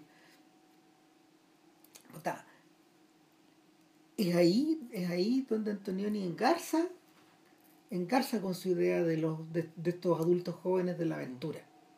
Esta gente que no descansa, que no Claro. puede, que no puede dejar de, de estar en movimiento o de alternar entre ellos de una manera que es endogámica. Eh, puta, tú estás con él, pero después estás con ella, y después estás con él, y después estás con ella, ¿cachai? Y, y nos conocemos entre todos, sí. y todos podemos hacer que ella nunca existió. Hmm. Y nos olvidamos de que estuvo alguna vez. Porque, puta, la conocemos nosotros nomás. Claro. ¿cachai? Entonces, eh, de hecho, en algún, momen- eh, en algún momento, esta- este personaje que eh, soporta toda la película en sus hombros, está muy bien David Hemmings ahí, Sí. el, como, como trasunto de tantos de puta, yo veo esto weón, y veo a todos estos cantantes pues weón, si tenían todas las mismas pintas pues. eh, estaban todos vestidos de la misma manera bueno en fin el, es como ver a Paul McCartney también es el mismo tipo de persona. Además, McCartney también tenía ese hábito de salir a la calle de la misma forma que este Juan. O sea, cuando se, se, escapaba detrás, se escapaba por la ventana detrás de la casa de los Asher, donde él estaba, donde él, donde él vivía en Londres. Él vivía como en, una, en un altillo. El buen bajaba y hacía este mismo recorrido. En realidad, en realidad David Hemmings es, es en realidad creo que más que estar pensando en McCartney, en realidad quien está pensando y quien debió haber sido este personaje era Terence Stamp. Es que sí, pues. Es Terence Stamp. Es Terence Stamp. Y, y, es, y, y, es, y es su hermano Chris Stamp, que era el manager de los Who, y es Kit Lambert, que es el otro socio de la empresa de los Who. Son ellos. Esa manera de vivirse. Kit Lambert, Kit Lambert manejaba un Rolls Royce igual que el de este weón. Entonces, me da la sensación de que haber, de que haber visto esta película, que ellos, o sea, el, de que haber visto la película en esa época, en ese mundo, en esa ciudad, era una fotografía bien sacada, sí, sí. porque era, era, un filme sobre nosotros, ¿cachai? Hecho para nosotros. No, eh, no es hecho para nosotros. No, espérate, espérate, espérate, pero esa es la primera audiencia, la primera claro. audiencia que esta weá. Los Lambert y los Stamp, puta, inmediatamente, inmediatamente se sienten llamados porque se reconocen en este programa. Sí, claro, son como las películas con los mafiosos que le cantaban las películas de mafiosos porque se veían ellos mismos. Exacto. Sí. Exacto, esa sensación. Entonces, puta, eh, el, en, tu, eh, en, un pequeño paréntesis, Londres en esa ciudad, Londres, uno tiene, uno tiene la sensación de que Londres era una ciudad uniformemente moderna en esa época. Y, y no, la película demuestra que no. Po. Las piensas, po. O sea, la película demuestra que no y por eso es que en términos de espacio se ve tan distinta. Claro. Porque, lo, porque, respetó los espacios que había pues, y filmó donde había, filmó, filmó, en, filmó en la ocasión donde, con lo que había, con lo que era. Mira, Johnny Rogan, el biógrafo de los Smiths, tiene una biografía, su, su trabajo biográfico central en realidad en la biografía de los Birds. Y al principio de la biografía de los Birds él tiene un, él tiene una larga, um, un largo prólogo donde él habla de su infancia, de cómo él conoció a este grupo. Yeah. ¿Cachai? Johnny Rogan de hecho es un boomer, pero de lo, es, es de los más chicos en el fondo. Y, y Rogan decía que él vivía, que su casa quedaba al frente de, eh, de, el complejo de departamentos donde vivían los Small Faces, que eran también un grupo de la época. Yeah, claro. Pero lo que había al frente, donde él vivía, se iluminaba con luz de gas. Él no tenía electricidad en su infancia. Entonces él no podía escuchar los discos que se compraban, pues, Yeah. O sea, el, el decía, es muy rara la sensación, pero yo vivía en un mundo de Dickens y estos hueones estaban en Swing in London, pues, Claro. Y yo Al otro lado de la calle. Claro, y esto era lo que yo aspiraba, yo consumía la música de estos hueones, pero, pero yo vivía en el mundo de Dickens todavía, en el mundo del carbón, en el mundo Sí. hueón, de, El siglo XIX. del siglo XIX. Entonces, a ese nivel estaba concentrada la... Este es el mundo, este es el mundo de los jóvenes Monty Python, Mm. ese mundo. Sí. Que, del que estos guanes se ríen, de hecho. Porque, porque son súper sofisticados, pero también están estas guanas, también están las viejas, que son el público que, que ellos se disfrazan de viejas, pero hacen como del público que está viendo a Monty Python completamente Como, claro, como si fueran unos marcianos. Exactamente. Y juegan con esta idea de la separación cultural. Entonces, No, pero las cartas que llegaban, estas cartas. puta, que claro, ¿no? This is silly, pues, weón. Claro, this is- no, puta. Yo, puta, como taxpayer, weón, ¿cachai? como contribuyente, weón, puta. estoy De la absolutamente- BBC, weón. Estoy absolutamente indignado, weón, que Esta mi dinero, weón, esta esté, cagada. esté financiando esta cagada de Ah, programa, weón. esta caterva de afeminados, pues, weón. de- de- de- así decían la- la- las cartas de estos weones, pues. Claro, puta, claro. Desde, desde el conservadurismo y desde la, desde la reacción más absoluta les escriben estos desgraciados, digamos, claro. Entonces, en este ambiente donde hay mucha efervescencia cultural, que Antonini llega y saca esta foto. Claro, y saca la foto y al ampliar la foto empiezan a aparecer otras weas. Claro. Y, y, puta, y ahí la película salta, ahí la película se pega un salto mortal hacia adelante. Se pega un salto mortal tan grande que en el fondo weón, termina inspirando a filmes tan diversos como La conversación de, de Coppola, como Blowout de, de Palma, De Palma, que, sí. está- que proviene entera de acá, pa- pa- con otros fines, con otras ideas, Claro, y, y con otro con otro arte y con otro medio, claro, que es el sonido, el, el, el tra- el Exacto, pero también inspira a Blade Runner, weón, que está hecha que está hecha precisamente por los adolescentes de esa época, Eh. Por los jóvenes de esa época. ¿Sabéis que otra película yo reconocí Porque, también? porque, porque, porque los hermanos Scott eran jóvenes en esa Sí. época, hicieron sus primeros trabajos publicitarios, sus primeros cortos, ahí partieron. Eh, Esta es la tierra que lo, que lo, que lo, donde, donde fueron sembrados. puta, viendo esta película también me acordaba del un poco de la dinámica de. Esto es lo que la conversamos en, en The Model Shop. Esto, de- esto, esto, de la ciudad, ¿cachai? De, de, de la ciudad donde están pasando tantas cosas que tú salís con las manos vacías y volvís, puta, con un disco, tres libros, weón, ¿cachai? Una hélice, weón. Llegáis repleto, llega- llegáis, llegáis saturado de cosas, llegáis saturado repleto, repleto, colmado y confundido. Y saturado de estímulos, ¿cachai? Sí. Por todos lados. Pero Te sacan hasta la suerte, pues, bueno, o sea, en modo el show es la cagada. Sí, po. claro, o sea, es una. En el fondo, el, eh, es, la- es ciudad, ¿cachai? Puta, como, puta, como un. Como un reservatorio. Un, Sí, sí. un- sí, Es, un- es un- mira, es, es- es como, es como, es, es como un, se un llama. resumidero de cosas y de experiencias. y de civilización, y, y en el fondo está esta idea contraria a la que existe hoy día, de que pareciera ser que hay muchas cosas fluyendo y no hay cosas que se están acabando, es al revés, ¿cachai? Entonces, como, como, como pasa hoy día en las películas americanas, que están mirando hacia atrás en busca de algo Que que, están, claro, que están con la, con la sospecha de que de- efectivamente que lo, lo, lo mejor ya pasó, se agotó. lo mejor ya fue. ¿cachai? Que ahora lo que viene es la larga decadencia Claro. y. Claro. Entonces, con este pedazo de realidad que agarra este, este fotógrafo, le, puta, le empieza a ocurrir que eh, en busca de la última secuencia de un libro que él está preparando, que se lo muestra a su Claro. agente, se lo muestra, se lo muestra en un formato de álbum, de, Claro. de fotos. Que él tiene como, y fotos muy efectistas, hay weás, de, de todo, hay de Sí. todo tipo.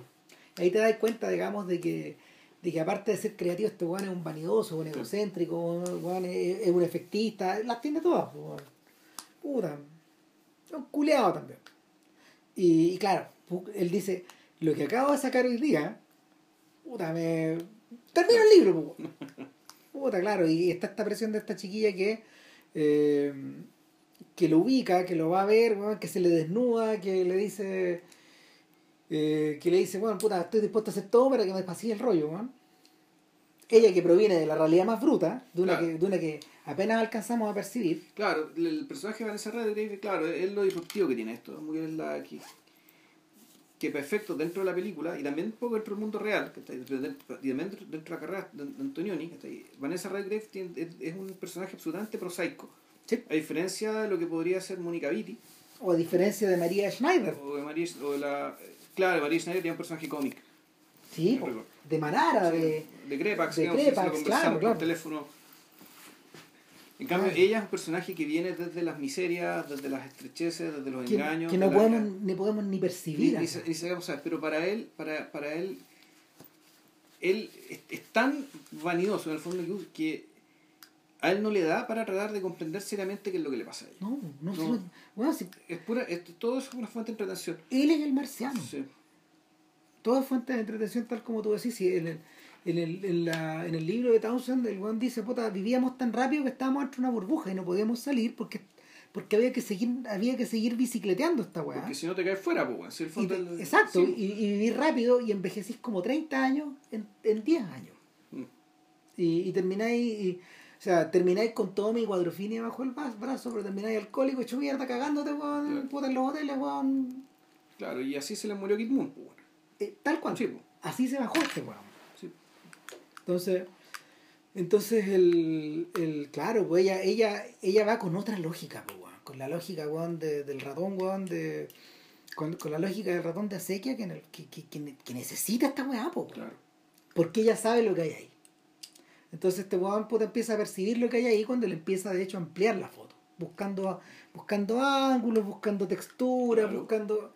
Y empieza un largo proceso, son, es como 25 minutos Claro, la película. que la película se dedica a ver, cómo trabajaste. Y la, weón. y la película se va, po. se va y se va el proceso creativo.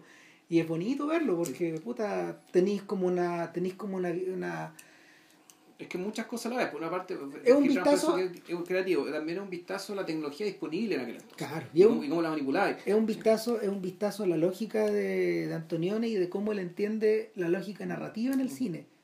Porque Mm. también es una clase de cine. Porque, porque O sea, en una clase de montaje. Una cuando- clase de montaje, claro. Y en el fondo es decir, bueno, en realidad, si nosotros pudiéramos de- descomponer un zoom, Mm, es esto. sí, esto Es es. esto. El Zoom contiene todo esto y más. Exacto. Entonces, claro, y lo, ¿qué es lo que hay adentro? ¿Qué, ¿Dónde está Dickens ahí, Claro. en el fondo? Es que ¿Dónde aparentemente... está Conan Doyle donde está Conan Doyle, bueno, puta, ¿dónde están todos estos weones? Eh, eh, ¿Qué es lo que hay adentro? Puta, un crimen. Allá entra un crimen. Hay un asesinato. Entonces, este weón sacó una foto, sa- sacó, sacó, sacó una secuencia donde esta mujer finalmente está llevando a este tipo a algún lugar Para que lo maten. para que lo maten o para extorsionarlo. Claro. Pues, Uno no sabe, ahí, ahí, ahí hay como un manto como de... Hay un manto de una hueá nublada. Claro. Entonces, puta... eh, Es que, bueno, volvemos. Esa es una decisión muy sabia, ¿cachai? ¿Por qué? Volvemos, porque la película se trata sobre la forma retorcida y forma de mimo que tiene ver el mundo ¿no? nuestro fotógrafo. claro. Nuestro fotógrafo no necesita saber más. Aunque, y aunque necesite saber más, No. la película es su visión de mundo, por lo tanto, lo que llega a percibir, lo que llega a captar de lo que pasa afuera, está absolutamente acotado.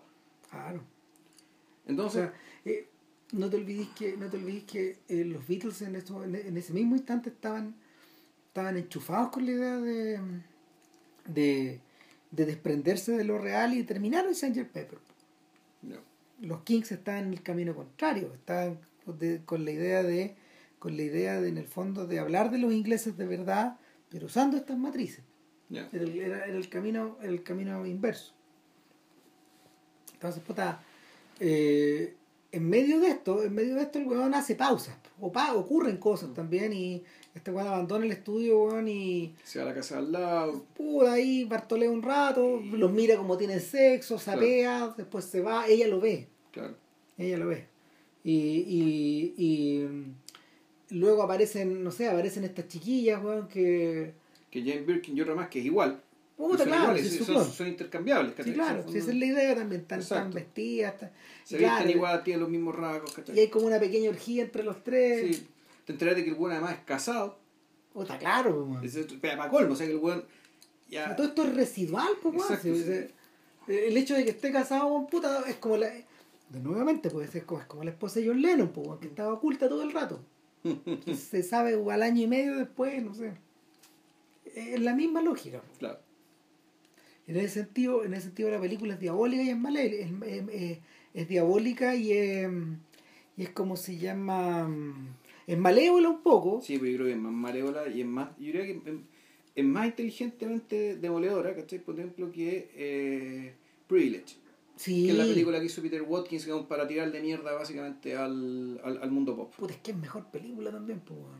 Es que, es que, insisto, es más inteligente, porque Privilege en realidad es un panfleto, ¿cachai? Mm. Un panfleto bien obvio, ¿cachai? Y, y, sea- y claro, que puede, puede ser que sea cierto, Yo- lo que dice todo, pero Yo siento que este eh, que, que, que Blow Up en el fondo es el peldaño anterior a Performance ya, de Nicolas robo. que también trabaja sobre el mismo mundo, sobre esta Sí. misma idea, pero ya de una manera mucho más alegórica. de una manera alegórica y, Y utiliza una estrella de rock, utiliza una estrella rock ¿cachai? que se encuentra que es Mick Jagger. que Mick Jagger pero que y- y- es mí interesante ¿cachai? que el fondo pero aquí la película está hecha del otro lado está hecha del lado de, de los gangsters. de, de los gangsters, que es otra gente que también vive en un mundo aparte Y otro género de historias que estos guanes consumen. claro entonces el, pero no es que sea el mundo real versus el mundo mientras la burbujita de, las estrellas pop sino en el fondo puta, metimos a, a- a gente que vive en otro tipo de burbuja Claro. Porque los gangsters también viven en un mundo paralelo Claro, si en el fondo, guardando todas las diferencias del caso, porque no hay que, no hay que ni pensar que, que Guy Ritchie sea parecido a Nicolas Reg, es una, es una idea media similar a la de Guy Ritchie con sus películas de, de, maf- de mafiosos, extremadamente estilizados. ah no bueno es que en realidad ahí ahí ahí nos tendríamos que meter con otro tipo de personaje Un tipo, los crazy sí, ¿cachai? En el fondo que los Sí. crazy, los sintetizan las dos cosas o sea tratan de sintetizar las dos cosas sí, fascinante. Sí. Yo, hay, Guy Ritchie fue el que hizo la película de los Crazy, ¿o ¿no? No. la hizo él, no la No, hizo. no la hizo. ¿Quién la hizo? Hay dos películas de los Crazy. Hay, hay una una, de los 90 y una muy reciente. hay que una, claro, hay una que- la, la que era más famosa era la, del, la, que, la, la de los 90 con el cantante de Spandau Ballet. Ya. Esa es la más famosa de todas. Y hay una que es súper reciente. Una creo que es con Tom Hardy haciendo los dos hermanos. Claro. Y un director famoso, sí, eh, y, y, y es, y es de la onda Guy Ritchie, no sé si es el mismo Guy Ritchie. Ah, no me pero- acuerdo, no pero acuerdo. sí, sí, pero ahí está. En el fondo, en, el fondo, en la síntesis de estas dos weas, el buen que lo entiende también bien, es que es todo un subgénero. Es Nicolas Winding Refn, que con, con Tom Hardy hacen Bronson. Ya. Que en el fondo Bronson es como una estrella, es un mafioso que se comporta como una estrella de glam rock. Ya. ¿cachai? Y es tremendamente atractiva su, su manera de ver el mundo y la película, la película está encapsulada dentro de ese carnaval. Ya. Y en la raja la película, puta la más buena. Entonces, el. Y claro, Bronson tampoco puede parar, ese animal tampoco puede parar. Y. Y claro, pues, el, probablemente el momento, el otro, el gran, el otro gran momento icónico de la película es cuando este weón sale en la noche y entra buscando a Vanessa Redgrave, Claro. que la ha visto en las calles, o ha, o, o ha visto a alguien parecido, termina en una tocata donde están los Yardbirds tocándole a un público que está como en trance, Claro. idiotizado o, O drogado. o drogado o oído, o no está, Claro. o derechamente no está. Y, y claro, y, el, y hay un instante en que hay un instante en que Jeff Beck, eh, que para ese entonces no estaba tocando en el grupo, como si es la agua rara, si estaba Mm. Jimmy Page, eh, que sí salen, y, Eric Clapton ya había abandonado el grupo, Sí. etcétera Eh, claro, Jeff Beck rompe su guitarra.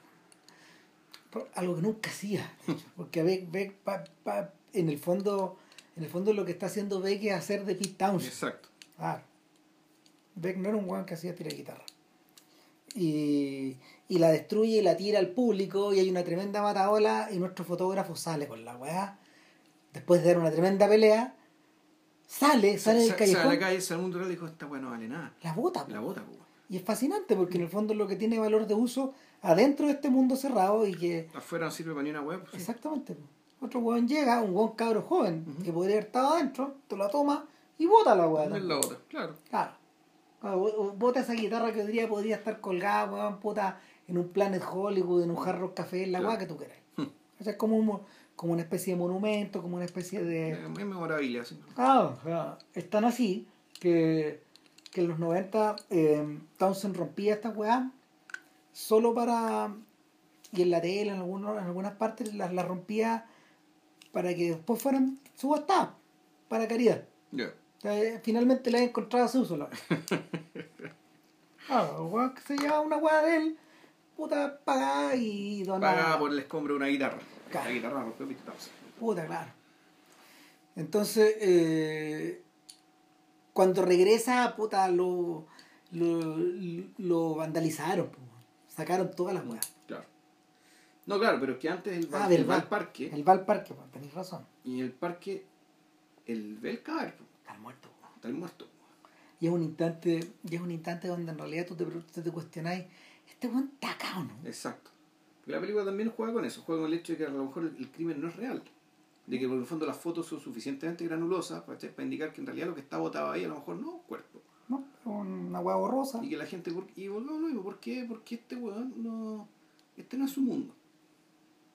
Este weón no es Sherlock Holmes, no va a andar denunciando a nadie, no va a andar trayendo a Scotland Yard no ni solo nada. eso, sino que el tema es que él jamás va a tener un conocimiento claro, completo de respecto, a, de, respecto a esto. Hay conjeturas. Y la conjetura es más importante que, que si esta weá es real o no es real. De hecho, eh, puta, de hecho esa indefinición fue lo que rompió a Godard, lo partió en dos. O sea, esa es la indefinición que lo motiva, que lo motiva a incendiarse en weekend. O sea, donde el weón dice, puta, los símbolos están ahí, weón, porque chucha no lo entienden.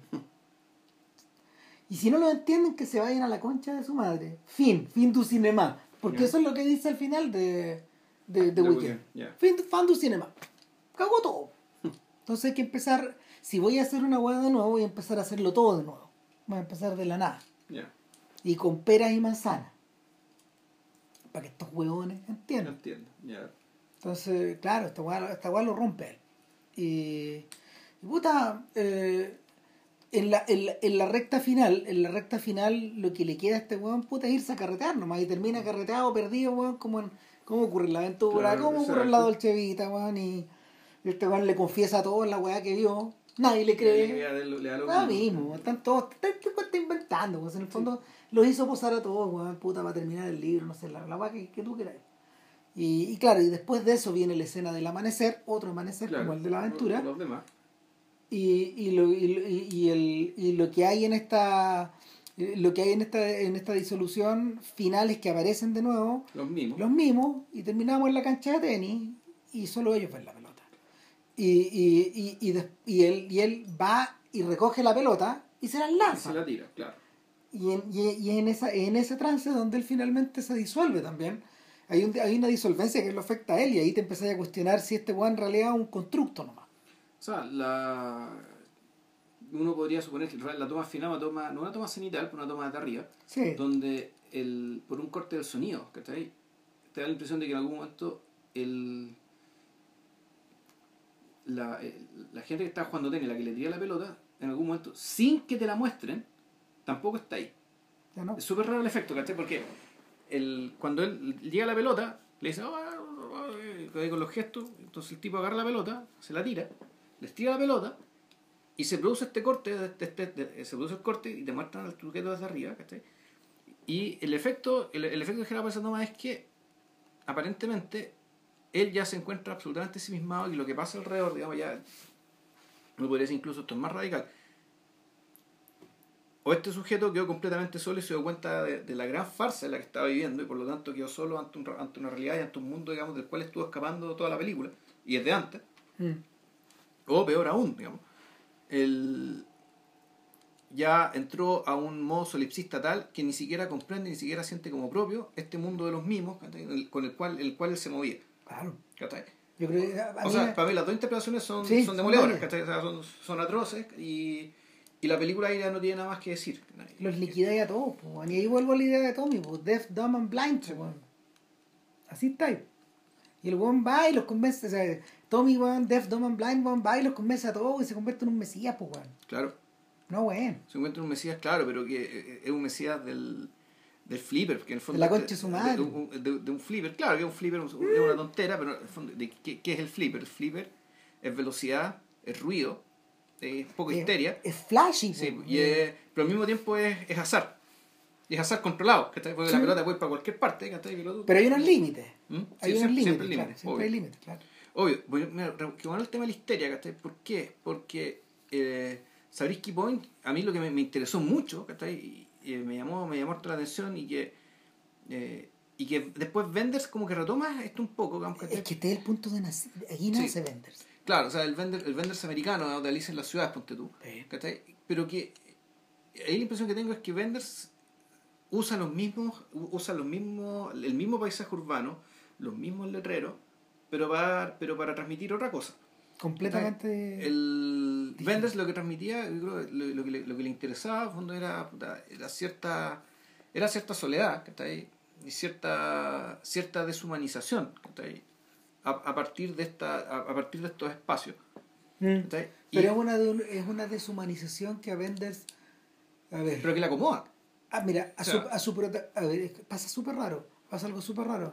A su protagonista, que es Rudiger Fogler, Que es su alter ego, digamos. Claro, que Sí. ¿cómo, ¿cómo se llama este señor? El señor Winter. ¿Ya? Al señor Winter, que, que, que es el personaje de todas las películas de donde, donde Fogler es... El alter ego Es de Ben. Winter. Benders, sí. Claro. Entonces, eh, a Fogler le apena mucho esto. Le provoca, le provoca una emoción muy grande, lo, lo conmueve y lo cansa. Claro. Y el weón vuelve, el weón está, el weón comienza la película, de hecho, en un muelle en California, Claro. donde él está hecho mierda. Está hecho, está hecho, está destrozado, digamos. Y, y, y, el, y la película lo acompaña Primero a New York y después. Exactamente. Claro. Y en un regreso que estos huevones hicieron en auto de verdad.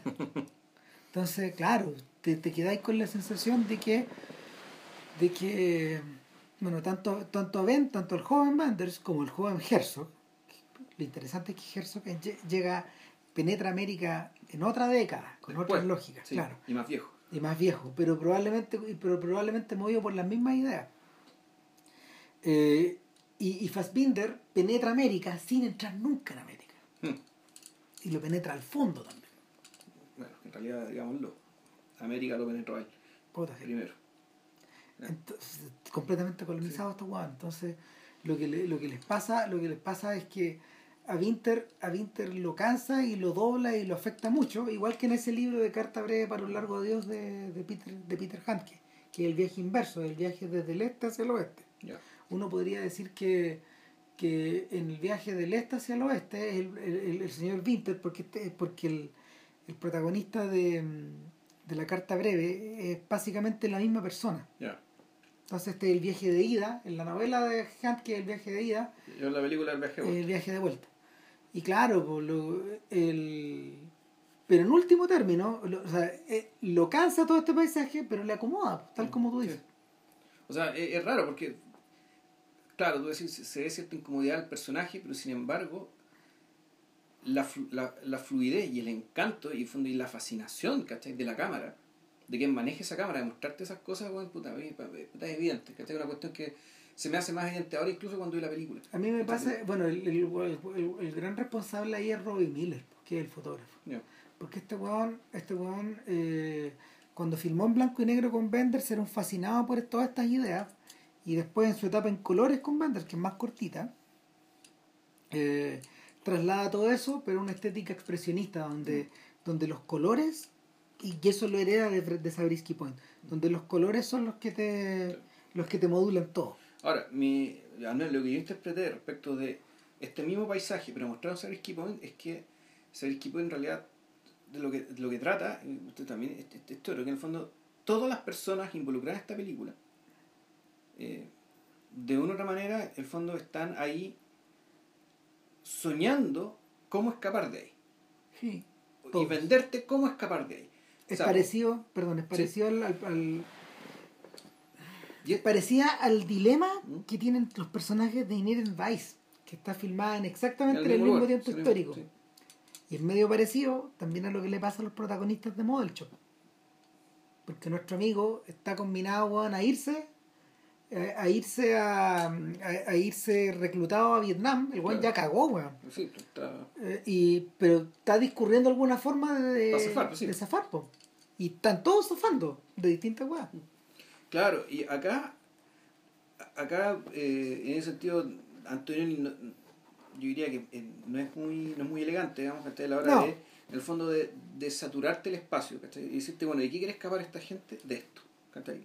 Bueno, de la histeria el grito ¿cachai? el llamado la, el, el grito desesperado por atraer tu atención ¿cachai? y lo que te muestra Estados Unidos particularmente esta, la parte de Los Ángeles donde transcurre la primera parte de Sabrisky Point puta, bueno, es, es una especie de, es una especie de, de manicomio de comercio, de, manicomio de, de, manicomio de consumo. Es un espacio completamente invadido donde en el fondo ya, eh, ya está bueno, es pop art, No, esto es, es, basura cultural que se tomó el espacio, ¿no? Claro, el, el a ver, eh, Antonioni viene saliendo, Antonioni viene saliendo de una década que había empezado con los dibujitos de Warhol eh, y, luego con, y luego con las sopas Campbell y toda esta evolución, pero que crucialmente sobre todo había empezado con los choques que, que Warhol convirtió, convirtió en, en pintura.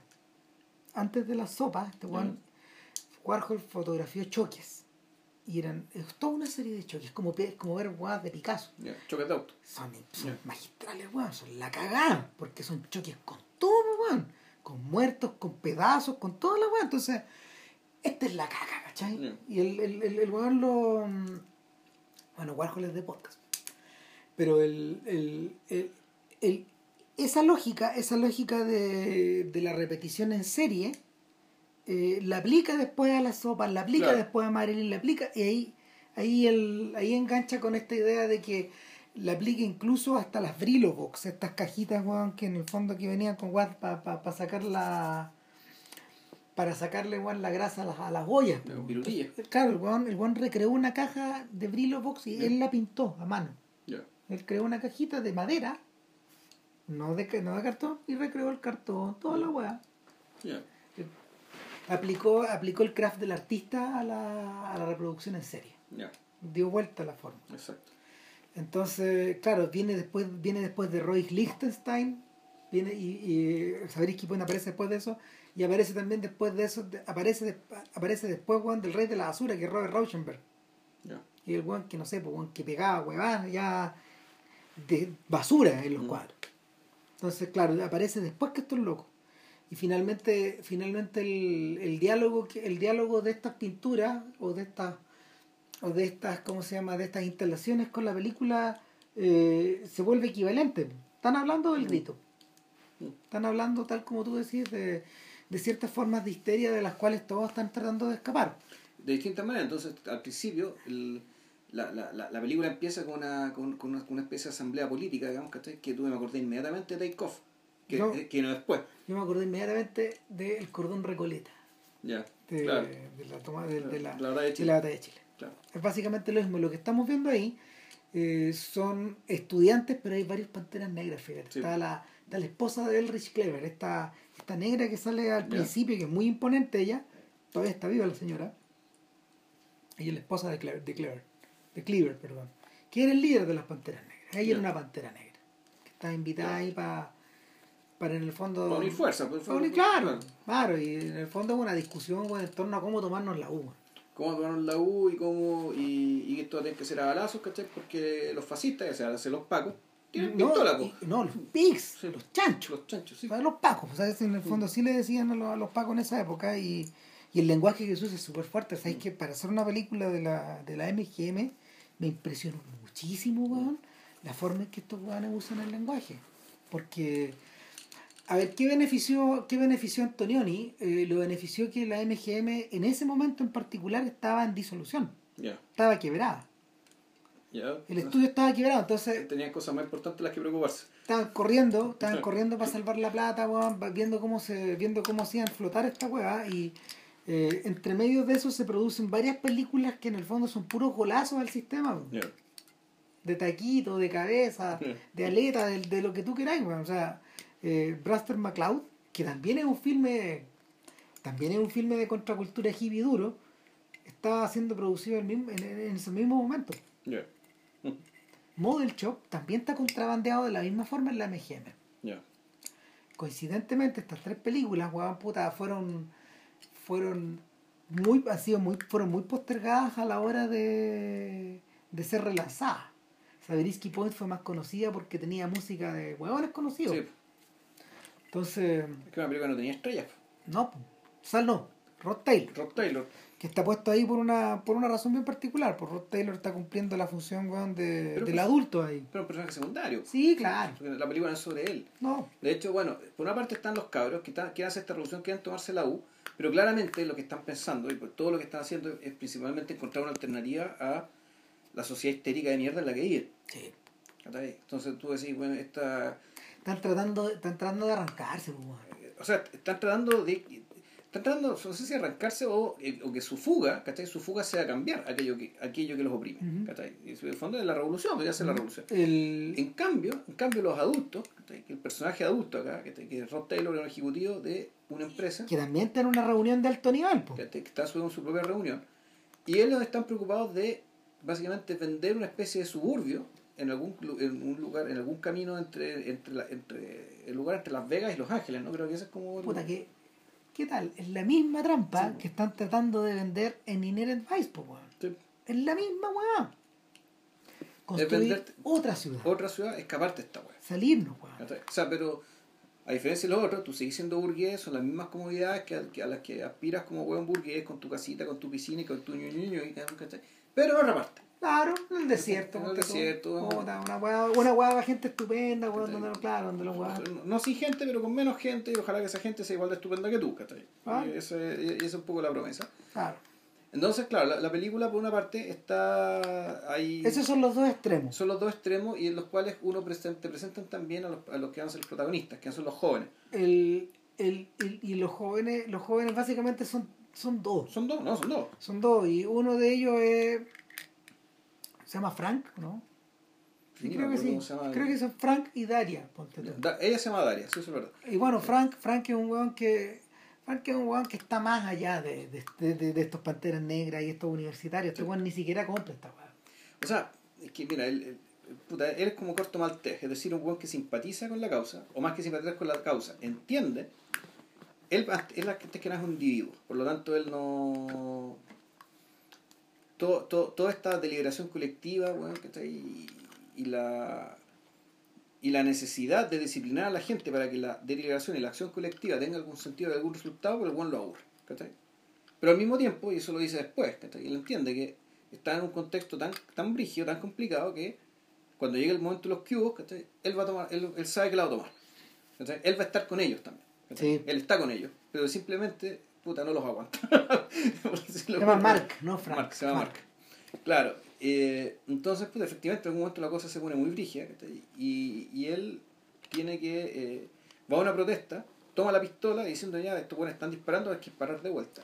Entre- ha, ha pasado algo antes, Claro. porque estos guanes con sus amigos van a comprar Compra pistolas. armas, sí. Pura, y ahí, ahí 50 años antes este weón deja súper claro. Claro, que cualquier hueón puede comprar cualquier Con cualquier tío. claro, no, no, pero ustedes tienen que tener algún tipo de certificado. No, lo que pasa es que nosotros vivimos en un barrio muy complicado, tenemos que proteger a nuestras mujeres. Ya, tómese, llévese todo. Ser la weá, pero había 5 días, weón, Claro. de. ¿Cómo se llama? De screening. Claro. Pero no, no, no, llévese la weá. Recuerde que usted le puede convencer a los pagos de que tiene esta arma si usted dispara dentro de su patio. Claro. Tal Exacto. cual. po.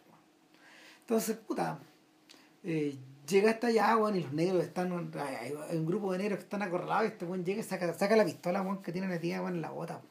Claro, entonces se le va a disparar un Paco y resulta que alguien se le adelanta y le disparan al Paco. Y lo matan. Y lo mata, matan al Paco. Entonces este buen dije, conche, el buen le entra susto. Y el buen llega, bota la pistola y se arranca. En paralelo, Daria, ella supuestamente va. Daria es como, Daria, Daria, Daria, hasta el- Daria había aparecido antes y queda claro que en el fondo ella es como una asistente o una secretaria de Rod Taylor. O sea, ni siquiera ella Está haciendo como una práctica. llega a hacer no sé qué cosa y como que la contratan por rica, weón. Esa es la impresión que tengo. Sí, algo así. Porque efectivamente la actriz, que es una actriz desconocida que después siguió teniendo carrera, ha sido. No, Eh. que, eh, bueno, la chica era, era realeza del mundo hippie, pues fue esposa de, de Nick. Ah, ya. Ella es hija de, ella es hija de una, mm, ponte tú que de una tenista y un psicólogo, una wea así. ya. Nuestra Daria. Rica. O sea, uh, no, de, de una belleza y la película se encarga de mostrarlo. Claro. Y el otro muñeco Mark también es un buen bien estupendo.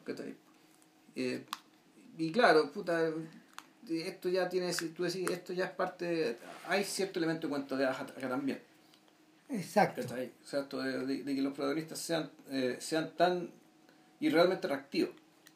Bueno, son irrealmente atractivos de la misma manera que la publicidad que nos rodea busca ser re- irrealmente atractiva. Claro, y como era atractivo de Nick Hemmings, incluso Vanessa Redgrave, que, que era como la mujer que encarnaba los conflictos reales, metía en un forro Mm. en un foro muy pedestre, y sin embargo, puta, es Vanessa Redgrave, ¿cachai? Cuando era muy joven, que era una mujer bellísima. Entonces, claro, este weón, para hablar de este mundo, ¿cachai? Mm, necesita estos códigos aparentemente. Y ojo, pero bueno, aquí hay, este, esto es algo que eh, teníamos que eh, rescatar respecto de qué es lo que pasó entre medio. Entre medio pasó más del 68, entonces los mismos ahora están preocupados de las cosas importantes. Por lo tanto, la mirada que tiene él respecto de, de esta gente ya es otra. Sí. Hay gente que lo interpreta que, bueno, puta, este fue a Inglaterra, hizo, pe- hizo pelota, digamos.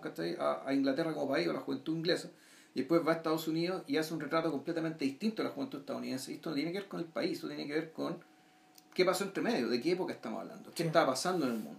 O sea, el, los tipos que los tipos que están como incluidos en la discusión de del guion o de la dirección de arte y todas esas cosas son todos buenos jóvenes, pues. Mm. Entre ellas, por ejemplo, está Claire, está Claire People, que es la futura esposa de, eh, de Bertolucci. Ya. Y, y es la hermana de Mark People, que es el, el guionista de la siguiente película de Antonioni. ¿El pasajero? Claro. Ya. Entonces, es gente joven, está Dean Tabularis, que es el, el, el director de producción del Padrino, de La Conversación, de Apocalipsis Ahora y de Tucker y de todas las películas de Coppola. Y como dijimos, estaba Sam Shepard. Sí, está, está Sam Shepard. Entonces, están estos otros jóvenes. Claro. Claro, entonces Daria, eh, mientras este sujeto está escapando, está, tiene, está metido con estos panteras negras, ¿cachai? Desde su, pero desde, no desde la enajenación ni, ni desde la fe del creyente, sino que más bien puta, desde la posición casi perfecta weón, del individuo absolutamente lúcido respecto de los límites y las posibilidades y, y lo que y, y lo que se puede lograr, pero no por eso, ¿cachai? escapando ¿cachai? de del peligro ni escapando de, de, de hacer de, de lo que él siente su deber. En ese sentido, este es un personaje que uno podría decir que es casi perfecto, es un Cristo. En realidad es una especie de Cristo, es un personaje que no tiene, no tiene dobleza, Es un personaje súper simple. que es un personaje que tiene simple, pero claro, es de la virtud absoluta, ¿cachai? De la virtud absoluta dentro de su contexto, ¿cachai? Es la de ser, Ahora- de la de ser joven, de izquierda, ¿cachai? Pero de izquierda a su manera. Y, y, y que al mismo tiempo, puta, también tú uno ve que tiene puta, cierta creatividad, cierta, cierta cuestión espontánea, ¿cachai? Que lo hace puta, robarse un avión. Bueno, ahora pasa, lo hace robarse un avión y lo hace... Porque está arrancando también. Pues, está arrancando, claro, pero ¿en quién lo convierte? Y ahí, ahí puta, no me acordaba de eso, man. Lo convierte en un joven en fuga. Sí. ¿Y se acuerdan cuando hablamos de Bonnie and Clyde? Exactamente, sí. Pues. Entonces, de la misma forma que que Antonioni se sirve del murder mystery británico. Que ojo, en Baby Driver citan a, Bonnie Clyde como cuatro veces y en el podcast ni lo mencionamos. Puta, que era demasiado obvio a lo mejor. Pues, bueno. Fue información, bueno, ya. bueno, el punto es que eh, así como en Blow Up este se sirve del murder mystery británico, que, puta, que para, esto, para esos efectos es algo muy, muy propio de ellos. Exacto. Aquí se sirve del joven en fuga. Claro de la road, del road movie, pero con presión. O sea, no, no, no, y te acordás que hablamos del género, de You, you Only Live Once. De, de que, que, que Henry de, Ford, Crazy, de, de toda esa guapa, pues, claro, con, con, esa lógica, con esa lógica este buen hábilmente van a agarrar este, este pedazo del mito y lo mete dentro de la película para que avancemos. Exacto. Y en algún momento, evidentemente, eh, nos tiene que juntar a estos dos protagonistas. Claro, ¿y por qué? Porque ella, Daria, tiene que ir a la casa de, de su jefe, que está precisamente en un lugar, en este, lo que va a ser este suburbio. Claro. Y ella va manejando en auto y este otro Juan anda en avión. Claro. Entonces, en algún momento, y aquí viene claro, la escena de seducción se produce entre un auto y un avión. Bien guardiano, Juan. Sí, pues, o sea, guardiano, es, rara la Me acordé de la persecución del tren con el auto de Friedkin, que es posterior, por lo menos. Claro. Además también hay una cita ahí media cariñosa Hitchcock, pues, de que ella se baja del auto, bueno, y este le pasa por encima. encima exacto. Ah, internacional. Exactamente. Mm. Entonces, eh, me sorprendió lo me sorprendió lo fácil que le sale a este weón toda esa weá, porque uno se lo compra, uh, uno se deja llevar. Es que sí, pues volvemos. y es de una liviandad. Este carácter como de fábula que tiene claro. Como tiene de fábula, en parte, insisto, por la belleza de ella, el atractivo de él, la virtud de él, se funda un cuentito. Sí, en eh, eh, para estos efectos no es tan distinto a lo que iba a empezar a hacer eh, Pasolini. Con sus personajes jóvenes también en estas en, su trilogía de, de las narraciones, de la vida que le llama, que es el de Camerón. La Mil Noche y, lo, y, Canterbury. O sea, finalmente cuando ya firma Las Mil Noches eh, el tema es fabulístico, filmado de manera alegórica y con estos chicos que son que son full, full, full beduinos, full árabe, bellos, Para, para estos estándares. Es la misma idea. Entonces, eh, de, ahí para adelante, de ahí para adelante la cinta se pone muy simple, es como que en el fondo va, va pelando las capas. Eh, pasa un poco lo contrario que en Blow Up. El, lo que pasa, no, bueno, que en Blow Up las capas, ¿dónde se ven las capas? Todo esto llega a un momento de comunión. Un momento de comunión, que puede ser una relación sexual como puede no serlo. y, y, es, y, es, un poco alegórica con la famosa escena de los cuerpos en la arena, Que, que es muy conocida. Eh, que, que, que, que, precisamente transcurre en Point, claro. que es uno de los lugares geológicamente más viejos del territorio americano. Y esa es una de las ideas, o sea, de, los lugares que están expuestos, porque lo que, lo que, lo que pasa en Sabrisky Point es que estas dunitas y estos cerritos están rodeados de otros que son cerros más nuevos, pero estos en particular son muy antiguos. Tienen más de 10 millones de años, no sé cuánto. Más antiguos que un cerro, como dice el dicho, claro, más viejo que un cerro. Y claro, es un lugar donde, eh, y, y, donde puto, uno, podría, uno podría decir que, no sé si será la ideología hippie, pero hay algo que se hace evidente ahí. Claro. Respecto de la de, de cierto de partida, de cierta vinculación más profunda de las personas entre sí a partir de una vinculación un poco con la, con la tierra. Con la tierra. Con la tierra, en el sentido más eh, en, el sentido, en, el sentido, más duro entendido a los seres humanos como seres terrenales. Es la, en la, es lo que pasa en la, en la última secuencia de capítulos de Mad Men cuando, cuando Draper llega a esta especie de comuna. Donde los hacen meditar en la orilla del mar, deja un arbolito, Juan, no sé. Sí, sí, pero no. ¿Por qué? Porque ahí, ahí lo que se están riendo es básicamente de la industria esto de la disciplina. Es que, al principio no, por el principio no te reís de eso, porque el guan, llega en un estado en que el guan... Pero no es que, más, más que se ríe, en realidad lo están, lo están mostrando como lo que era, es decir, lo están mostrando un poco con este ánimo, ya bueno, esta es otra, otra, extensión del mercado. Claro. Antonioni lo que te muestra es algo absolutamente libre. Sí, pero es que volvemos a esta idea. aparentemente, Antonioni y la gente que escribió con eso creían en eso.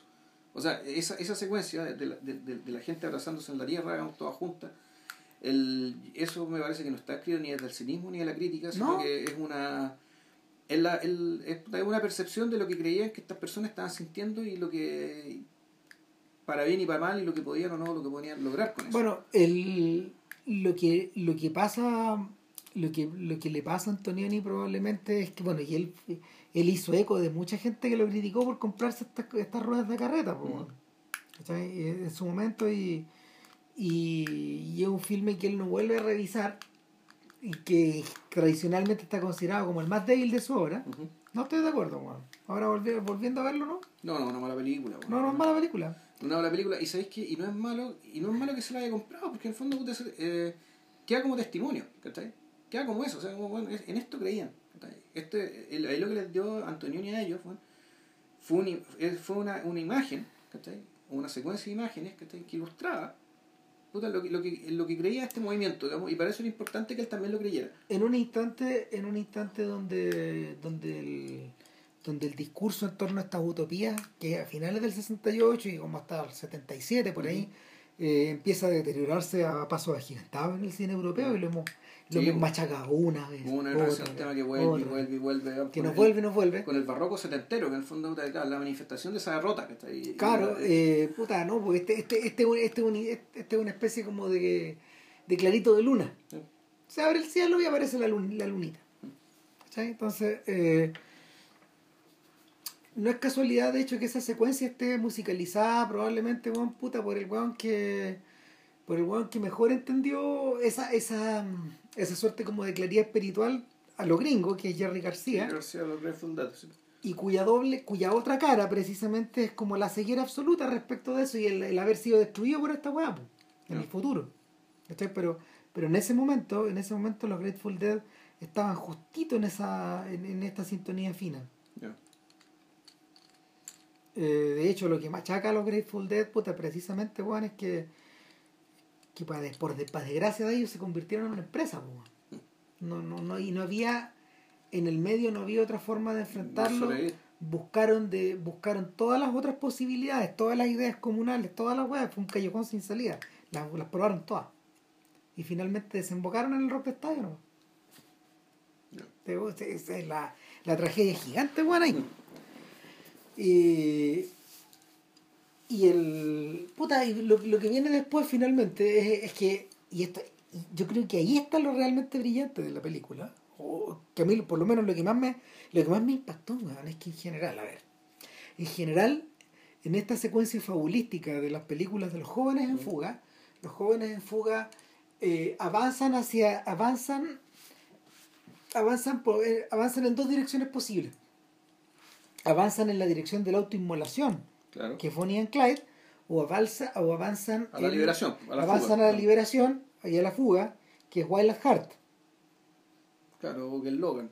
o que es Logan, ¿cachai? O sea, avanzan en dos, pero, pero en Logan siempre, pero siempre hay algún sacrificio de por medio, ¿cachai? ¿Qué es lo que hace Antonioni? Hace que este encuentro de estos jóvenes en fuga sea fugaz. Es que la primera. Claro, es que la, la, la, la, la premisa ya en realidad. Eso es choro. Lo- es que volvemos. La, aquí lo importante eh, lo importante no es la relación entre ellos. En el sentido de que No, la, la relación va a perdurar. Aquí lo importante es que el momento en que se cruzan. Y en ese sentido el personaje es crístico. Sirve para que el personaje de ella despierte una conciencia revolucionaria, aunque sea en una escala privada. Aunque Claro. sea escala humana y privada. Claro. ¿cachai? En el fondo, la película está hecha para eso, o sea, está hecha para que nuestro personaje masculino, puta, que insisto, que este, que este personaje virtuoso, un crístico, que es libre, pero que puta, no le hace quita la violencia cuando es necesario, que, que tiene claras las causas importantes, pero no se deja rapar por la, por la verborrea, digamos, ni por el discurso pervendido. Pero que este personaje que es capaz de robarse un avión, de manejar un avión, volar un avión, seducir a, la- a esta persona con un avión, escuchar lo que tiene que decir la otra persona. No, y después influirla weón, por su ausencia, pues, Claro, sí. y, y después, y efectivamente, Porque entonces... este weón le dice, per- per- perdón, porque Sí. este weón le dice, este weón le dice, eh, me voy a devolver. ¿Cómo te vas a devolver, weón, después de haberte robado el avión? No, me voy a devolver, pues, weón, sí. voy a. Hay que devolver el avión, Sí, pues, weón. si es mío, pues. Bueno, el, el origen de el origen de Sabrisky Point está precisamente en esa anécdota. Ya. eh, creo que estando en Londres filmando Blue Up, este weón abre un diario y lee, eh, Antonioni lee la noticia, una, una un breve, weón. Un breve que, no sé, Darín habría recortado, weón, de hecho, en el cuento chino, weón. donde un tipo que se roba un avión lo devuelve y lo balean, pues, weón. Ya. Entonces este weón dijo, puta, aquí hay algo. Aquí, weón. sí, aquí hay algo. Aquí hay una película, pues, weón. Y ahí está, pues, esa es la anécdota central de la película, cuando este, bueno, porque lo que le pasa a Mark, que finalmente, bueno, weón se devuelve, Devuelve, y ojo, pero vuelve con el avión completamente pintado. vuelve, vuelve con el avión transfigurado, Claro. Vuelve O sea, con otra, weón. Vuelve con una obra de arte, que una obra, una, una obra de arte colectiva además, ¿cachai? Porque pinta con la, con la mina, pinta con, el Con- viejito que le, da, que le presta gasolina, ¿cachai? Con Claro, el viejito sí. que es el peladero. Que es como un proto Harry Dean Stanton. Y que, no, yo diría, yo diría que es una especie de santón, ¿cachai? Es un santón del, de, la América, de la América profunda, digamos, ¿cachai? Que básicamente vive en la soledad y en la alegría. ¿cachai? Y que, claro, tú me dices, la gente que no tiene nada que ver con estos hippies, sin embargo, se entienden de maravilla, ¿cachai? En el fondo son, son la misma gente, en rigor. Claro. Entonces, claro, puta, produce lo- pasa lo que cuenta Ram, pero todo esto pasa ¿cachai? para que nuestro personaje, ¿cachai? nuestro personaje femenino, en el fondo, puta, termina llegando a la casa de su jefe. No, y ella, pero, pero es que ella te va con la radio prendida, weón. Y claro, la noticia, la noticia es tan estrambótica Claro. que la reportean mediáticamente. Por, y bueno, y, y, y el, y el final de esta relación es mediática. Sí. Ella se entera de la muerte del chico, weón, escuchando la radio, que llega destruida a Phoenix. Claro, a la casa, a la, a la casa de su patrón. Claro. Y la casa de su patrón, y, y ahí, claro, entonces sí. Y es casi un ente invisible. Ella entra, y las mujeres ni lo es como un ven. fantasma. Sí, un fantasma. es un fantasma, un fantasma que está penando. ¿cachai? Y donde nadie lo ve, pero ella ve todo. ¿cachai? Ella ve todo. eh, donde aquí sí vuelve a ser importante la arquitectura. ¿Cachai? Los espacios de las casas, cómo está, cómo están los pasillos, ¿cachai? cómo está puesta la piscina con Claro. con este, con con- esta como sala de servicio, esta pieza de servicio donde la mandan, weón, ¿cachai? que está bajo una escalera, eh, que- a la cual se llega por una escalera que está rodeada de vidrio. Y finalmente está esta idea de la construcción de un espacio, weón, que es sofisticado, pero al mismo tiempo es repelente. O sea, es moralmente repelente. No, y físicamente también, weón, si hay, hay ciertos elementos, weón, que están puestos dentro de la casa que te repelen, pues, weón, como el puta, como el timón, weón, que está en la escalera, pues, weón. O sea, weón, así, weón. Claro, entonces está, está todo preparado para que termine pasando lo que, te- lo que termina pasando, ¿cachai? Que ella se va. En un momento se va. Ya, entonces, escandalizada por, por todo lo que está pasando, tú decís, ah, ya se fue. Pero no, es más que eso. Y claro, y aquí es donde la película también básicamente muestra toda su candidez. Es fondo su. eh, que yo creo que eso también fue muy criticada en su época. Esto, esto de decir, de jugársela por, bueno, puta, por, la, ya por la aniquilación. Claro, pues ella, y por creer en ella y, y por refosilarse en ella. ella mira hacia esta casa, hacia, hacia esta casa, bueno, en el, en este mini acantilado, y la casa explota. Y son como, ¿cuántos? Ocho tomas distintas para mostrar la Sí. explosión. Sí. Y después gasta muchos minutos en ver los escombros en cámara lenta flotando en el aire. ¿Cachai? O sea, to- todos y los escombros son de todo tipo. De todo Eh, tipo, empieza, empieza, empieza con, empieza con las maderas, con la cosa física de la casa. Después con los libros, luego- páginas. No, no, espérate, luego, luego tú ves, luego tú ves los objetos que van volando, objetos que tú habías Mm. Sí, visto antes. Sí, po. Después ves la comida y los refrigeradores que explotan. Y, y pollo y plantas, perdón, pollo, eh, eh, tomate, Mm. todas las huevas volando. Y ya finalmente, bueno, ya explota la biblioteca. O sea, ya, cagó todo. eh, los libros empiezan a, Todos, a todos, todos los óleos se desvanecen en el aire. Claro, literalmente. Y, y con la música de Pink Floyd, pues, con Careful with an Axe Eugene. claro. Con esa canción que tiene otro nombre en la, la película, pero es la misma. Es la canción ya. Es la misma canción. Y, y claro, ella se da media vuelta y se va en el atardecer. Mm. Y se va en el atardecer como los personajes de los westerns se van en el atardecer. Claro, pues, exacto. Y, y lo que suena de fondo, puta, me chocó, weón, porque es un atardecer, es un atardecer como los californianos, weón, y como los chilenos, weón, que en el fondo son, son producidos por esta atmósfera seca. Claro. Este- Esto, esto, esto, estas variedades del rojo, naranja, Naranja, amarillo, amarillo, claro. y el blanco también en algunas partes, y el púrpura, etcétera Y lo que suena de fondo es una canción que se llama So Young, de Roy Orbison, Sí. yo, yo la estaba viendo y decía, esta guay yo no la escuché cuando la vi en video, pues, weón. Revisando, obvio, po, en la edición VHS fue reemplazada por la continuación del tema de Pink Floyd. Ya. Y puta, no hace sentido, po. Porque, porque el tema se llama So Young. Mm. y un retorno a esta idea de, de una generación antes, pues, cuando el comienzo de esta cultura teen, de, de, de, de Roy Orbison y sus pequeñas operetas teen, teenager. ¿cachai? Y, y hay una y, y, me, y me imagino y me tinca que me tinca que la idea de llevar a Sabrisky Point en la película probablemente puede venir de la canción misma, porque la canción menciona a Sabrisky Point. La canción Soviet. ¿Sí? Ya. Entonces, y no es una canción que este Juan haya hecho para la película, de hecho no está ni siquiera en el disco. En el disco de la MGM que, que compiló la banda sonora. Pero interesante, bueno, o sea, por lo que deducí entonces, entre, la, entre el, el, el, hecho del diario y la canción de Robert se armó la película. Es re posible, porque bueno, además hace referencia bueno, a esta ah, claro, a esta juventud, a esta pureza, a esta idea como de, a esta idea, esta idea como adánica, de que, que, que finalmente te reflejan eh, ellos dos cuando se están revolcando por la arena, junto con otros chiquillos que están un poco en la, misma. Que están en la misma, una generación completa que supuestamente está claro. Yo viendo, viendo el, ¿cómo se llama? La película, yo le decía al Alemán que, que, mirados de lejos ellos parecían como, eh, eh, en, en, esa Brisky Point, ellos parecían como pastitos, como este mm. pastito de lejos, parecían como pastitos, como ramitas, como, piedras. como piedritas que en el fondo están como moviéndose. Y que, que, en el fondo son parte del paisaje, son parte de la tierra. Son parte de la son claro, y por lo tanto son parte, eh, es la declaración. Eh, la moda puede ser efímera, pero claro, ahí lo que está pasando eso no es efímero, eso queda.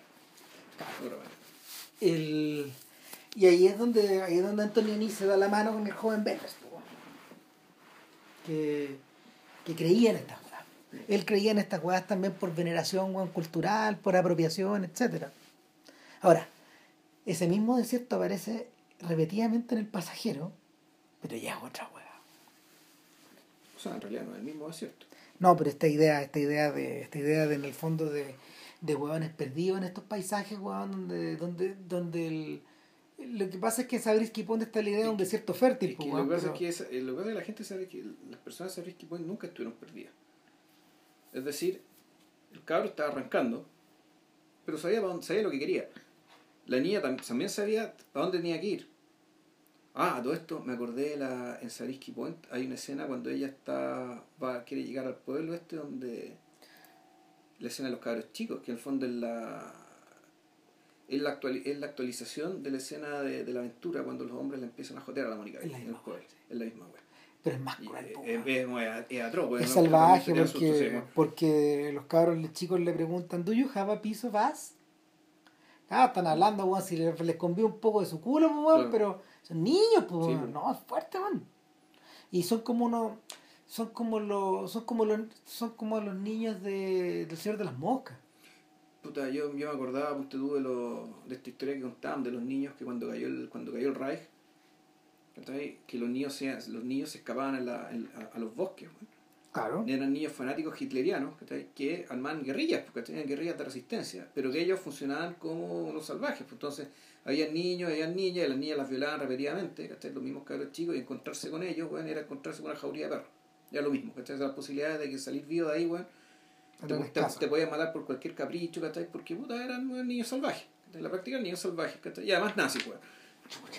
Entonces, bueno, yo, yo viendo eso me acordé, me acordé, me acordé de esto. Bueno, hay otra en esta misma sección, cuando, cuando, cuando ella llega a, este pueblo chico, donde está buscando una especie de personaje que ella como que le habían recomendado. Claro, una especie de gurú. Una especie de gurú. Un pseudo gurú. Claro, y, que, el pseudo gurú bueno, andaba con los cabros chicos, pues, no, reclutaba a los cabros chicos, si eran parte de la de la clica de él, pues. Claro, y de hecho, y, la, y cuando le pregunta al, dueño del bar, eh, ¿conoce este buen? Este conche su madre se metió este buen me ha cagado este pueblo con estas mierdas chicas que andan circulando acá. Y claro, y los cabros chicos le, le rompen un vidrio. Los cabros chicos le rompen el vidrio. Bueno, es en ese momento, bueno, donde tú te acordáis inmediatamente de una historia sencilla. Porque esa clase de gente. Pero pasa otra cosa que no me había dado cuenta, weón.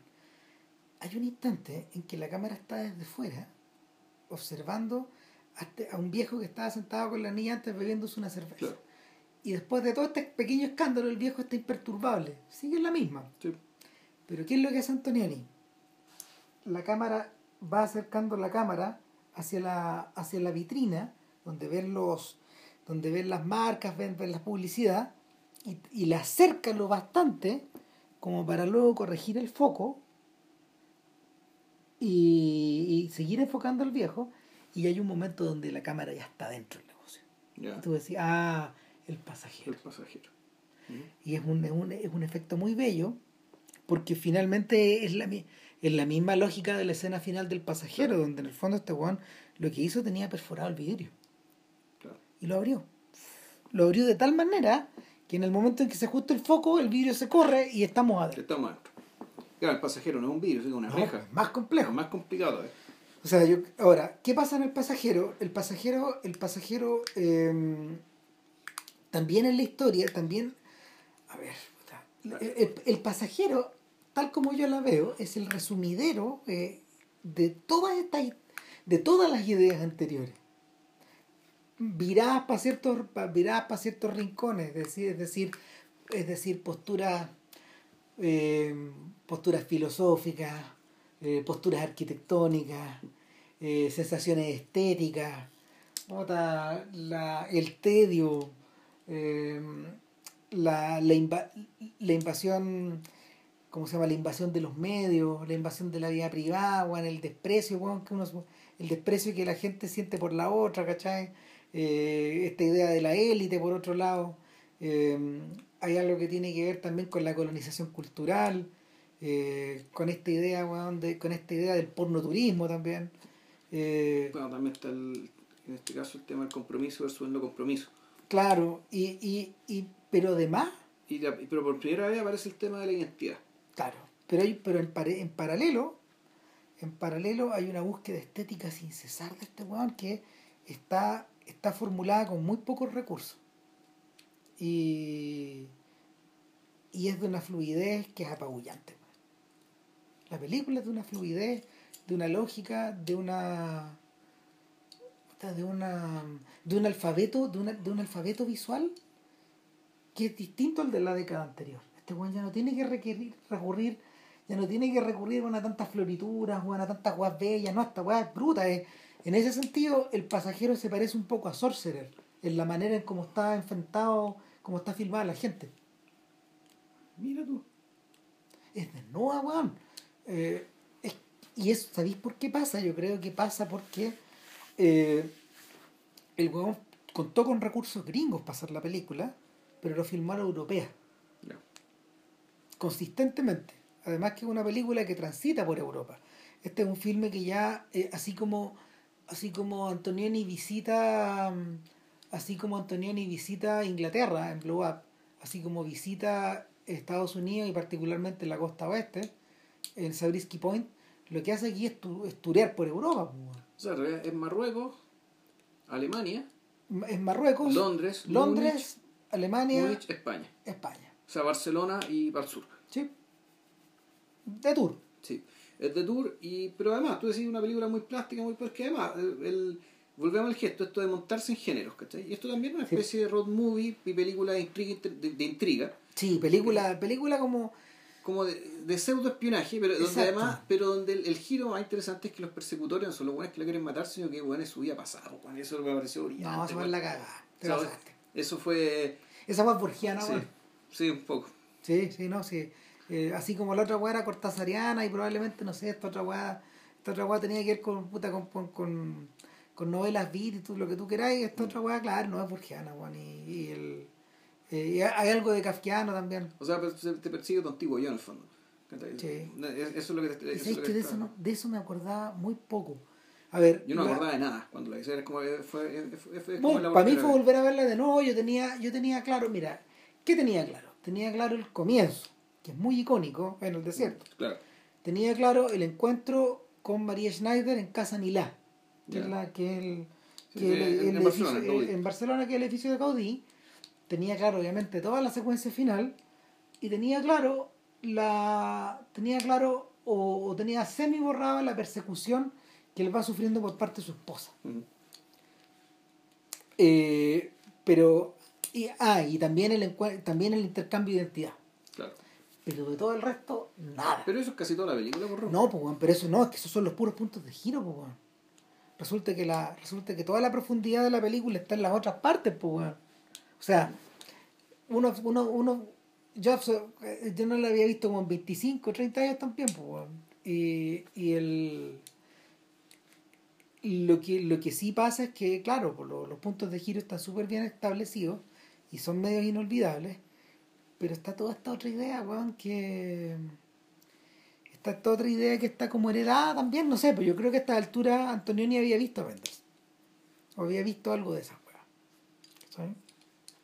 Entonces, su idea de. su idea, su idea de, de poder eh, recrear estas ficciones. Las ficciones que le interesaban para la nueva época estaba teñida de muchas cosas más. Estaba teñida de cómic también, como decís tú. Yo le veía esto y como que me, me acordaba de, de HP, el, la, el cómic de aventuras de Manara. Yeah. Que, que, que, el HP, weón, y Giuseppe Bergman, weón, puta son. Que, bueno, que Giuseppe Bergman, que, que es el personaje que es Manara. Claro. Eh, Giuseppe Bergman, weón, está poseído por esta idea, weón, de tener que vivir una aventura. Con una, con una mayúscula. Mm. Y como que esa aventura finalmente que él está invocando como si fuera un mantra, eh, como si fuera algo que lo va a salvar, algo que le va a permitir vivir, bueno, que, lo va, que, le va a permitir estar mejor, bueno, y toda la weá puta no aparece nunca, eh, porque está ocurriendo abajo de los pies de él, pues, weón. Y cada tanto, weón, HP, weón, puta, va y, que Hugo Pratt, que claro. es su maestro, va y lo huevea, pues, weón, le dice, no, pues, HP es el diablo. HP es el demonio. Entonces, el... Y finalmente el weón que lo motiva a seguir, a seguir, a seguir, a seguir. En este caso lo que tenemos es eh, a, a, David Locke. David Locke, ¿cierto? Sí. Que, que es un reportero de la BBC. Eh, es interesante el origen étnico de este sujeto. Es un hombre nacido en Inglaterra, educado en, eh, Estados, educado Unidos. en Estados Unidos, graduado en Columbia y que lentamente revierte, nueva, revierte Inglaterra, eh, comienza a trabajar para la BBC, agarra fama ahí, trabaja en Panorama, de hecho que Panorama es una era un programa que la BBC tenía eh, de noticias, de temas noticiosos a, a, a, lo largo del mundo. Y, y, el, y luego se convierte en columnista. Exacto, en escritor, en el fondo escribe. Claro, y, y se convierte bueno, en un personaje importante. O sea, es un buen, un buen conocido. De hecho, desde el principio, alguien, un, el, el, el el compañero de pieza que él tiene, weón, puta. O sea, de ahí, de ahí nos dan a entender que, que él también lo ubica. ¿Usted es David Locke? David Locke, David Locke. ¿Ese David Locke? ¿Ese David Locke? Eh, ah, sí, leo sus columnas. en la primera escena, este sujeto que no sabemos quién es, entra en un pueblo y está buscando algo. Y rápidamente nos damos cuenta de que, que, que en el fondo está, está siguiendo una pista. Eh, y esta pista está súper exigente, weón, y puta, lo lleva un, le lleva un pendejo, lo lleva otro, lo, lo, y lo, claro. hasta, que se, hasta que desemboca en una suerte de guía que lo va a llevar donde están los guerrilleros. No están los guerrilleros, están en un país en guerra civil. Claro, entonces este weón que un poco está extenuado, regresa derrotado, hecho mierda al pueblo, sin el jeep, y porque, porque, o sea, las papas calientan tanto ahí, que los beduinos te pueden matar, entonces no, no, no, bueno, no quiso seguir. Su, no, iba a seguir una su guía, su guía no quiere seguir. Ya. Yeah. Entonces, eh, se tiene que devolver y entra hecho mierda la pieza. Eh, está, está extenuado, weón, deja corriendo el agua, weón. Ni siquiera se baña, weón, y, y le va a golpear la puerta al vecino. Claro. Y el vecino está muerto. Y el vecino es Mr. Robertson. Eh, y en un acto que que puta de tan arbitrario llega a dar susto weón, este weón puta se intercambia con el vecino o sea un acto que parece arbitrario la película empieza a contar que en realidad no es tan arbitrario no. ahí, ahí algo, queda claro que no es tan arbitrario algo, algo que tiene un sentido ¿cachai? pero pero tiene, tiene razón Randy que en su momento en el momento en que se toma la decisión ¿Qué está haciendo este weón? Sí, sí, impresiona. No, y claro, y, y, y, más que arbitrario, en realidad es lo gratuito. Cuando esto es la, Porque sí, pues, weón. Es la fragilidad, claro, la fragilidad de la identidad, la fragilidad, la fragilidad de la vida en general, la, la fragilidad de tu propia conciencia, la, la, la, fragilidad del constructo que eres tú. Cuando que de repente de un momento a otro sabéis que ya me quiero llamar de otra manera y quiero tener otra vida. Es como esa, es como esa de frase. Es, una fantasía, en realidad. es como esa frase de la canción, weón, de, de Johnny Cash, pues maté un weón porque podía, weón. Mm. ¿Y por qué sí? Po? Porque sí, bueno, esto, esto, es, esto, esto es distinto, porque el que mata a un porque puede sigue siendo la misma persona, así que el, el punto es la, es la, es la apuesta, ¿cachai? Claro, Por- la gratuidad, la gratuidad del acto aquí es más profunda. de, de, de, no, no es cambiar de nombre, cambiar de profesión, es cambiar de vida, es cambiarlo todo. ¿cachai? Y entonces, claro, en el fondo empieza a montar el tinglado respecto de que el que se murió es él.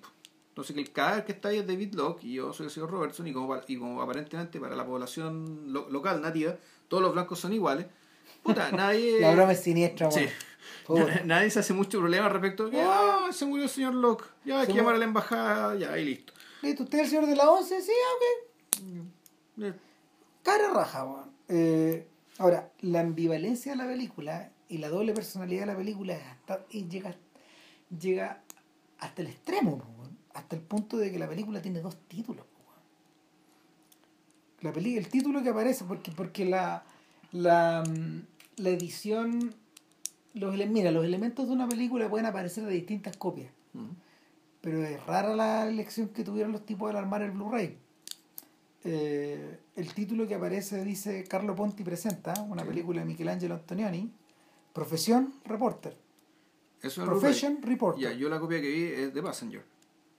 Claro, no, la, la que me bajé yo decía Profession Reporter, Ya. negro. Ya, no, aquí el de Passenger, el título de Passenger está sobrepuesto sobre el pueblo de Marruecos. También este es negro, Ya. con letras negras. Y al final, la weá dice el pasajero, weón. Hmm. Es como si una película se hubiera transformado en otra película, weón. Sí, no, pero bueno. el- La ahí- weá, pero la weá es rara, weón. Sí, pero la película, el nombre correcto es el, pasaje- es el pasajero. No, Profesión Reporter. No, que cuando digo correcto, en el fondo que tiene. Que tiene Ah, no, sí, sí, sí, pero, o sea, pero- la- la- el, peli- el nombre que dice algo de la película, realmente lo que dice, lo que dice trata la película es el pasajero. lo que pasa es que la, la alusión al Profesión Reporter es la alusión a la idea del, del ¿cómo se llama? de lo que dice tu de lo que dice Del tu pasaporte. tu pasaporte, claro, esa es la weá. O sea que en el fondo el, el, el Profesión Reporter es como el título que tendría una novela pulp. Claro. Pero claro, no pero la cuestión es el pasajero. ¿Por qué?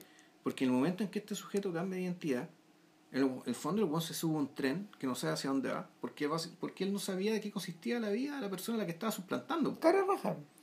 Entonces, esto que parecía, que parecía ser una liberación, en parte lo era, era también, como, como te digo, es subirse a un tren ¿cachai? que tiene una dirección predeterminada, donde por lo tanto el gesto, el gesto de supuesta libertad que te permite cambiar tu identidad en realidad no es tal. Que no es tal, po. No no, es hay tal. ninguno. No es tal. Y Es- eres el pasajero. Tú no una- conduces este, este tren. Tú vas arriba a este es tren. una es una falacia finalmente el, y todo esto proviene weón, de proviene de y y esto es irónico también pues, weón, de que en el fondo un weón que está acostumbrado a tratar con gente debiera haber entendido más o menos la lógica de este weón de, de, de su compañero de piezas y todo proviene de un equívoco a raíz de una conversación donde Que, que con flashback. la- que, está con flashback de una manera brillante, Sí. weón. Porque este buen y prende en un recurso muy parecido al que Bender utiliza después, pero al revés. En El Amigo Americano, cuando Dennis Hopper enciende una grabadora y va hablándole a la grabadora. Claro. Y en el fondo es como su diario de vida, es como Diane, como Sí. es Diane. Exacto. También es la idea de Diane en, en Twin Peaks.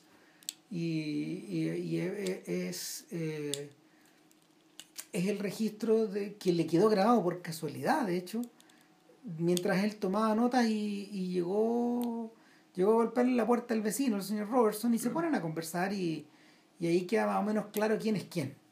Y queda claro que Nicholson le, Nicholson le da a entender que el weón está, está por las cuerdas. De que está de que está hastiado de su vida de que está hastiado de su De su de matrimonio. su matrimonio de su de su gente pega, de weón. su pega de su manera de, de, ser de Londres, weón. de- claro y de esta idea también de haber asumido otra otra identidad cultural yo creo Mm. Eh, es curioso que el personaje sea precisamente weón, de la extracción de las dos películas anteriores mezcladas es británico es de americano, americano, claro. Claro. Y es mayor. y es mayor. Pero pertenece a esta misma generación de, de los. Pertenece a esta misma generación que. que o sea, es un participante activo de los cambios de los 60. Sí, pues, sí. Eh, el Nicholson, weón, puta, la biografía de Nicholson en los 60 va al ritmo. Desde, desde las que parte con las películas de, de Corman y termina con Easy Rider. A mí me contaron que Nicholson está muy orgulloso de haber participado en esta película. Que él puso plata para su restauración o que él o hizo algo para de las películas película. importantes de su vida. Sí, Sí, el, el pasajero costó, costó recuperarla. Porque, porque había sido muy maltratada, porque en el fondo todos los filmes de Antonioni, bueno, han tenido, todos los filmes americanos de Antonioni tuvieron problemas, pues bueno. Todos los filmes de la MGM, porque, porque el estudio no estaba ahí para proteger las copias, pues. No estaba ahí para poder salvar las weas.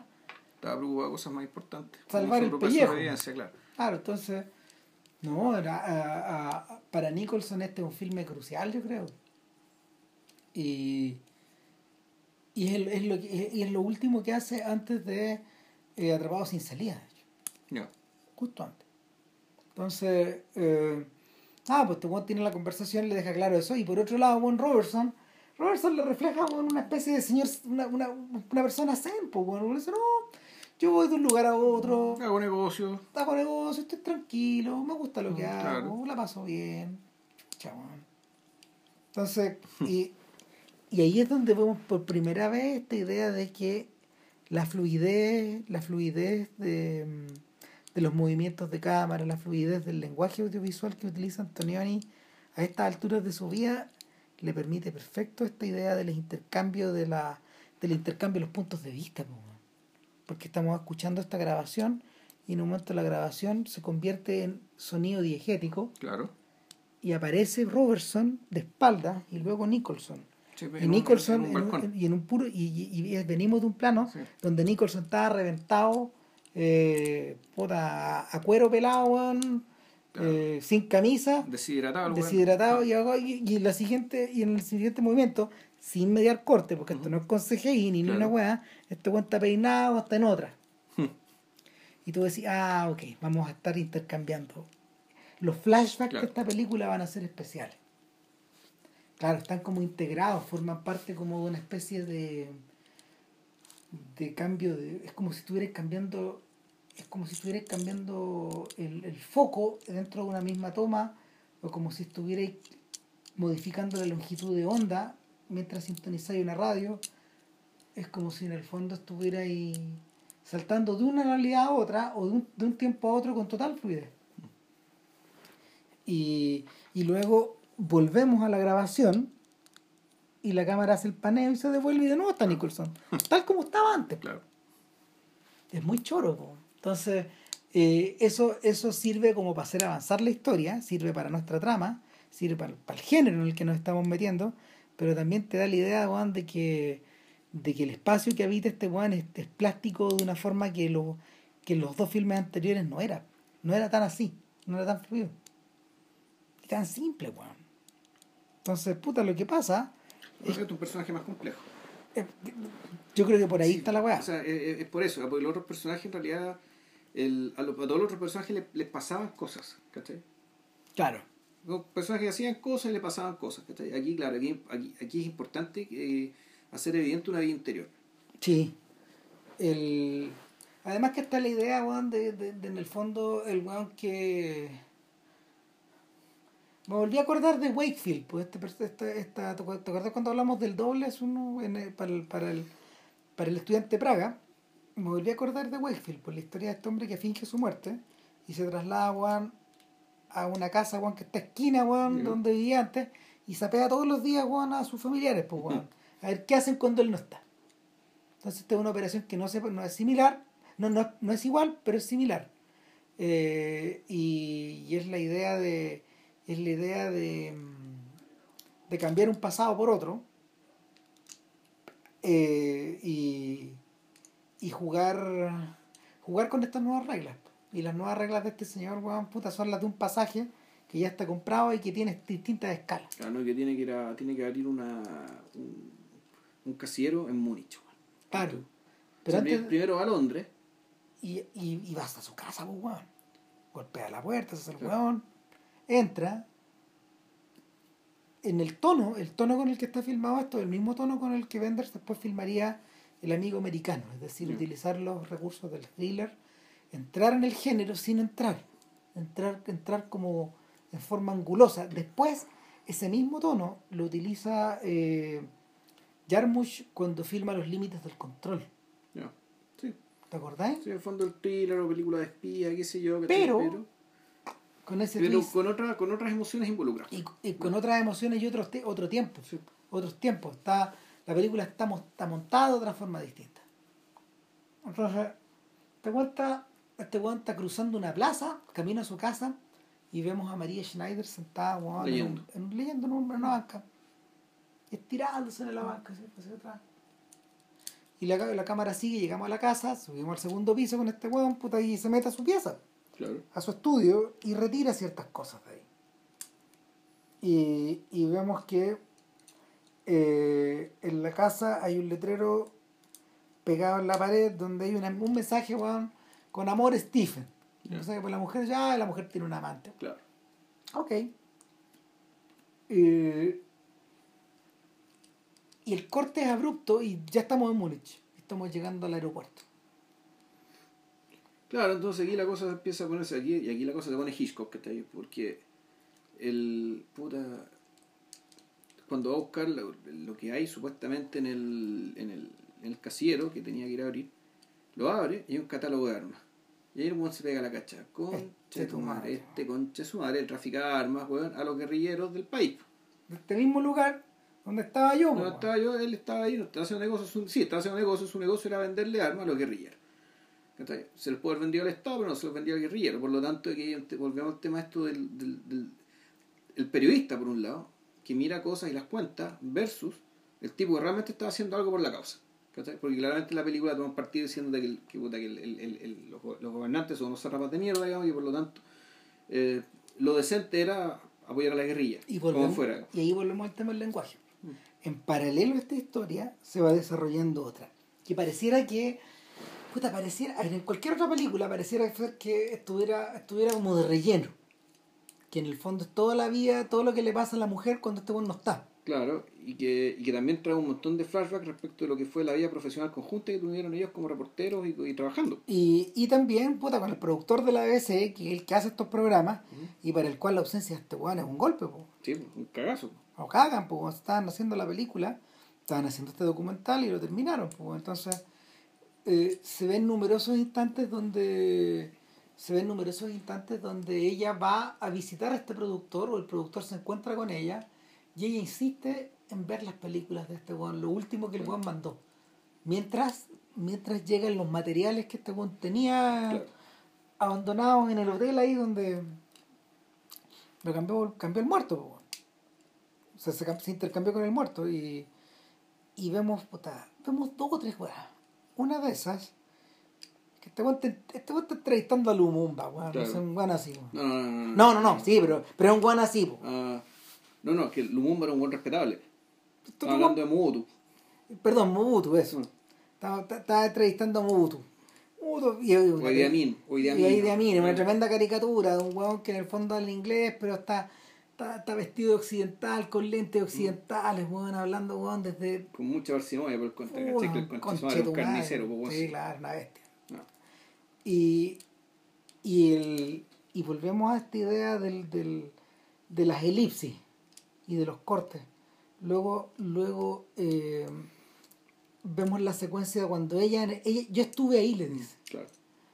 Y lo critiqué mucho ese día. Porque este no le. Porque Fue muy blando. no lo apretó, pues, weón. Cuando lo tenía ahí, pues, weón. Sí. ¿Por qué no está apretando, weón? ¿Qué pasaba, weón? Esa es buena weón. Claro. Claro, y la otra weá, la otra weá es el, el otro instante es más adelante y es, es un instante durísimo. De hecho, esa, esa, esa, esa secuencia está cortada de la, de la versión americana de la película, está cortada del pasajero, eh, como lo conocimos nosotros. De hecho, cuando yo vi la película, en VHS esa no estaba. Y es, y es la secuencia de los fusilamientos, del fusilamiento.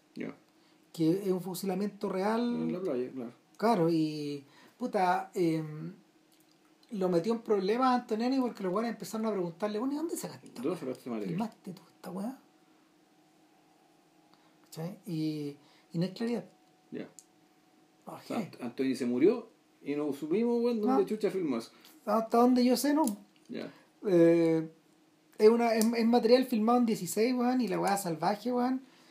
Y ahí es donde está la duda de si es Antonioni o no. Es que es un señor que lo están, lo están llevando al, al paredón, pues, Sí. weón.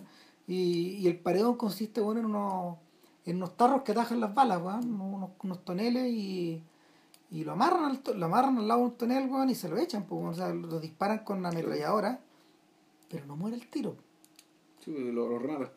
Y aquí está la weá, po. Este weón acerca el plano, da la sensación de que lo acerca ampliando el plano. Eh, blow up, digamos, de- eh, hinchando la película. Pero aún así, eh, el instante de la muerte es filmado en desenfocado. Ya. Entonces, mm, no está más granulado, esto está desenfocado. Entonces, claro, el tipo levanta las manos y ahí pa, pa, pa, pa, pa, lo rematan, pues. Y no es tan corto ese. No sé, sobre como dos, dos minutos. No, pues además hay mucha gente congregando, entonces te das cuenta que, bueno, esto es de verdad. Esto es de verdad, esto es de verdad. Tu weón, esto es de verdad. Claro. Entonces, eh, y tú decís, ah, bueno, esta es la clase de material con la que este weón convivía. Conche su madre. Y, y, y la, y, y- y la, y la relación de distancia o de cercanía que este weón podía tener con esta weón. Entonces, evidentemente, hay dos opciones. O tomáis partido, o tomáis. O te arrancáis. O te arrancáis. No, es que incluso la gente que toma partidos grabando estas cosas, igual en algún momento ya termina arrancando. Lo que, lo que cuenta Sebastián Salgado, weón, que está ahí Sí, cuando hay en, en la sal de la tierra respecto del. Creo que fue en Ruanda, ¿no? Esta, esta Sí. tremenda migración, la gente que atravesó la selva, después le hicieron devolverse, weón, y el weón dijo ya se queda ahí. Y él, con todo el corazón, con toda la simpatía por estas víctimas, que está ahí. Oh, se quebró. El weón dijo, ya sabes que no puedo seguir filmando a la gente, weón, son unos animales demasiado roces, weón. y Esta esta weá- Me voy. Me digo a salvar árboles, ¿cachai? O sea, aquí lo único que vale la pena en este mundo weón, son los árboles. No lo dice así, pero en el fondo eso es. Sí. Y, y claro, bueno, en el caso de Robertson estaba con la conciencia tranquila, pues, weón, porque Robertson weón, estaba metido con la guerrilla nomás. Sí, pues. Él, Estaba pon- vendiendo- él ponía su parte. Y por pa- aparentemente por eso, pare- aparentemente por eso este weón le contestaba de una manera tan parsimoniosa al otro, pues, weón. Claro, no decía la verdad, pero en el fondo hablaba desde un lugar de puta absoluta consecuencia, la paz. Claro, La, y la, la la- tremenda, la coherencia entre lo que haces, lo que dices y lo que piensas. la tremenda ironía de nuestro periodista de la BBC, weón, es que teniendo delante a Mobutu, o a su equivalente, puta, el weón no podía estar a la altura, weón, de la weón que él pensaba. Claro, no voy a ir a la altura de su convicción. Entonces, weón, esa guaya lo, también lo quebró. Eh, en ese sentido, esta y ahí, y ahí es donde está la tremenda diferencia. weón. Cuando, cuando, yo vi esta guaya no entendía esa. No, no, no, no, porque para mí no estaba, para mí no estaba claro cuando, cuando la vi. No, no, esa guaya se me pasó, weón, pero en banda. Hmm. Completo, completo. Estaba preocupado, weón, de la otra, weón. Po. Estás preocupado, estás preocupado lo obvio, es decir, del Sí, género. ¿cachai? exacto, estaba preocupado, estaba metido en la weá del género, si, si la weá te absorbe, pues, weón. Ahora, ahora viéndolo, vi- vi- viéndolo así, digamos, ¿cachai? y, y, y- y pensando ¿cachai? que, que la verdadera razón de su desdicha es esa, y no tanto su matrimonio, o más bien que el hecho de que su matrimonio, en realidad, el matrimonio era un testigo, su esposa era un testigo, digamos, de esa fractura. Sí, po. Puta, de repente pienso que el, es un poco forzado el hecho de que su esposa lo, lo- lo tenga que perseguir, Eh, lo persiga. a mí me da la sensación de que la esposa, a ver, hay una relación, hay una idea, hay una idea doble y media ambigua y que en el fondo te da la sensación de que la esposa no quiere, porque ya lo dice. Bueno, yo no me preocupaba este weón cuando estaba vivo, no sé qué me pasa ahora, weón. Yo me preocupo ahora que está muerto. ¿Por qué? Claro. Y, y de esta manera tan inquieta, weón. ¿Por qué, por qué esto me provoca, por qué esto me provoca tanta inquietud? ¿Por qué estoy dispuesto a llegar hasta las últimas consecuencias para ubicar a Robertson? Que en el fondo es lo que empieza a pasar, si en el fondo. Y bueno, y este señor que estaba al lado no sabrá algo, weón. Ujú. ¿Por qué lo ubicamos? Y... Puta, ubiquémoslo con la embajada, pues, weón. Y- Claro, pero con el tiempo tú decís, y eso sí está bien hecho. Eh, La impresión de que de a poco, a medida que se producen los desencuentros, ¿cachai? de que nunca dan con Robertson, ni qué sé yo, eh, puta, te das cuenta de que ya llega un momento que ya saben que él no es Robertson. Saben al tiro. saben, ahí, ahí, ahí ya terminan por darse cuenta. Entonces, pero por otro lado, está la idea de que a mí me da la sensación, viéndola ahora, que en el fondo ya va a asegurarse, weón, de, de que este weón esté muerto. ¿Cachai? O sea, de que. De, para enterrar este weón. Bueno, en rigor, ¿cachai? Eh, si el cuerpo nunca volvió, lo enterraron en cualquier parte, ¿cachai? Si en el fondo ya tiene que cerrar un duelo, si en realidad uno puede, no hay para qué buscar explicaciones tan, meta, tan No. tampoco, digamos, es- es bien natural que una esposa, ¿cachai? Que alguna vez quiso a este weón, porque alguna vez sí lo quiso, ¿cachai? ya no lo quería, pero alguna vez sí lo quiso, eh, puta, quiera cerrar el capítulo, ¿cachai? Para hacer el Mm. duelo, y para eso es, ¿cachai? Precisamente el duelo se hace, ¿cachai? Para seguir. Claro. Y ahora, Y además, bueno, el hecho es un poco forzadamente que son periodistas, pues. No tienen que saber. Sí. O sea, lo que, lo que está matando a su productor, bueno, es que no sabe. Ese weón sufre, pues, Sí, bueno. pues, está cagado. Está mal. Sí. Eh, entonces, este weón empieza a desplazarse por Europa. Y lo primero que le pasa, weón, en, en, en- en la escena dentro de esta iglesia, weón, es que habla con los guerrilleros y los guerrilleros le pasan un fajo de plata, pues, weón. Claro. Y ahora, y juntémonos en Barcelona. Claro, y ahí que haga la gran cagada. Bueno, nunca llega, nunca, nunca pasa por Suiza. Ya. Debió haber estado en Suiza, el weón no fue. Y, y ahí es donde los huevones no reciben las armas. Eso no lo muestra, eh, Antonioni no le interesa, eh, pero lo, lo resuelve en una, en una secuencia muy simple. po. Cuando, cuando muelen weón al contacto este. En, bueno, en Barcelona. Claro, entonces en el fondo dice, bueno, este es un problema menos, ¿cachai? O sea, ya, no, este no va a ser el problema.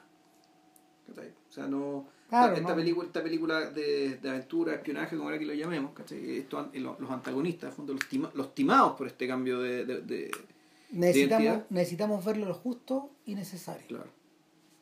¿cachai? Y, y de ahí para adelante hay una ambigüedad, porque lo siguen persiguiendo, pero ya no sabemos quiénes son. No sabemos si son los hombres de Mobutu Que claramente es el hombre de Mobutu. o si son, o si son pero, pero, pero no sabemos todo. No te, lo, no te lo muestran, no te lo dicen porque, pero por descarte.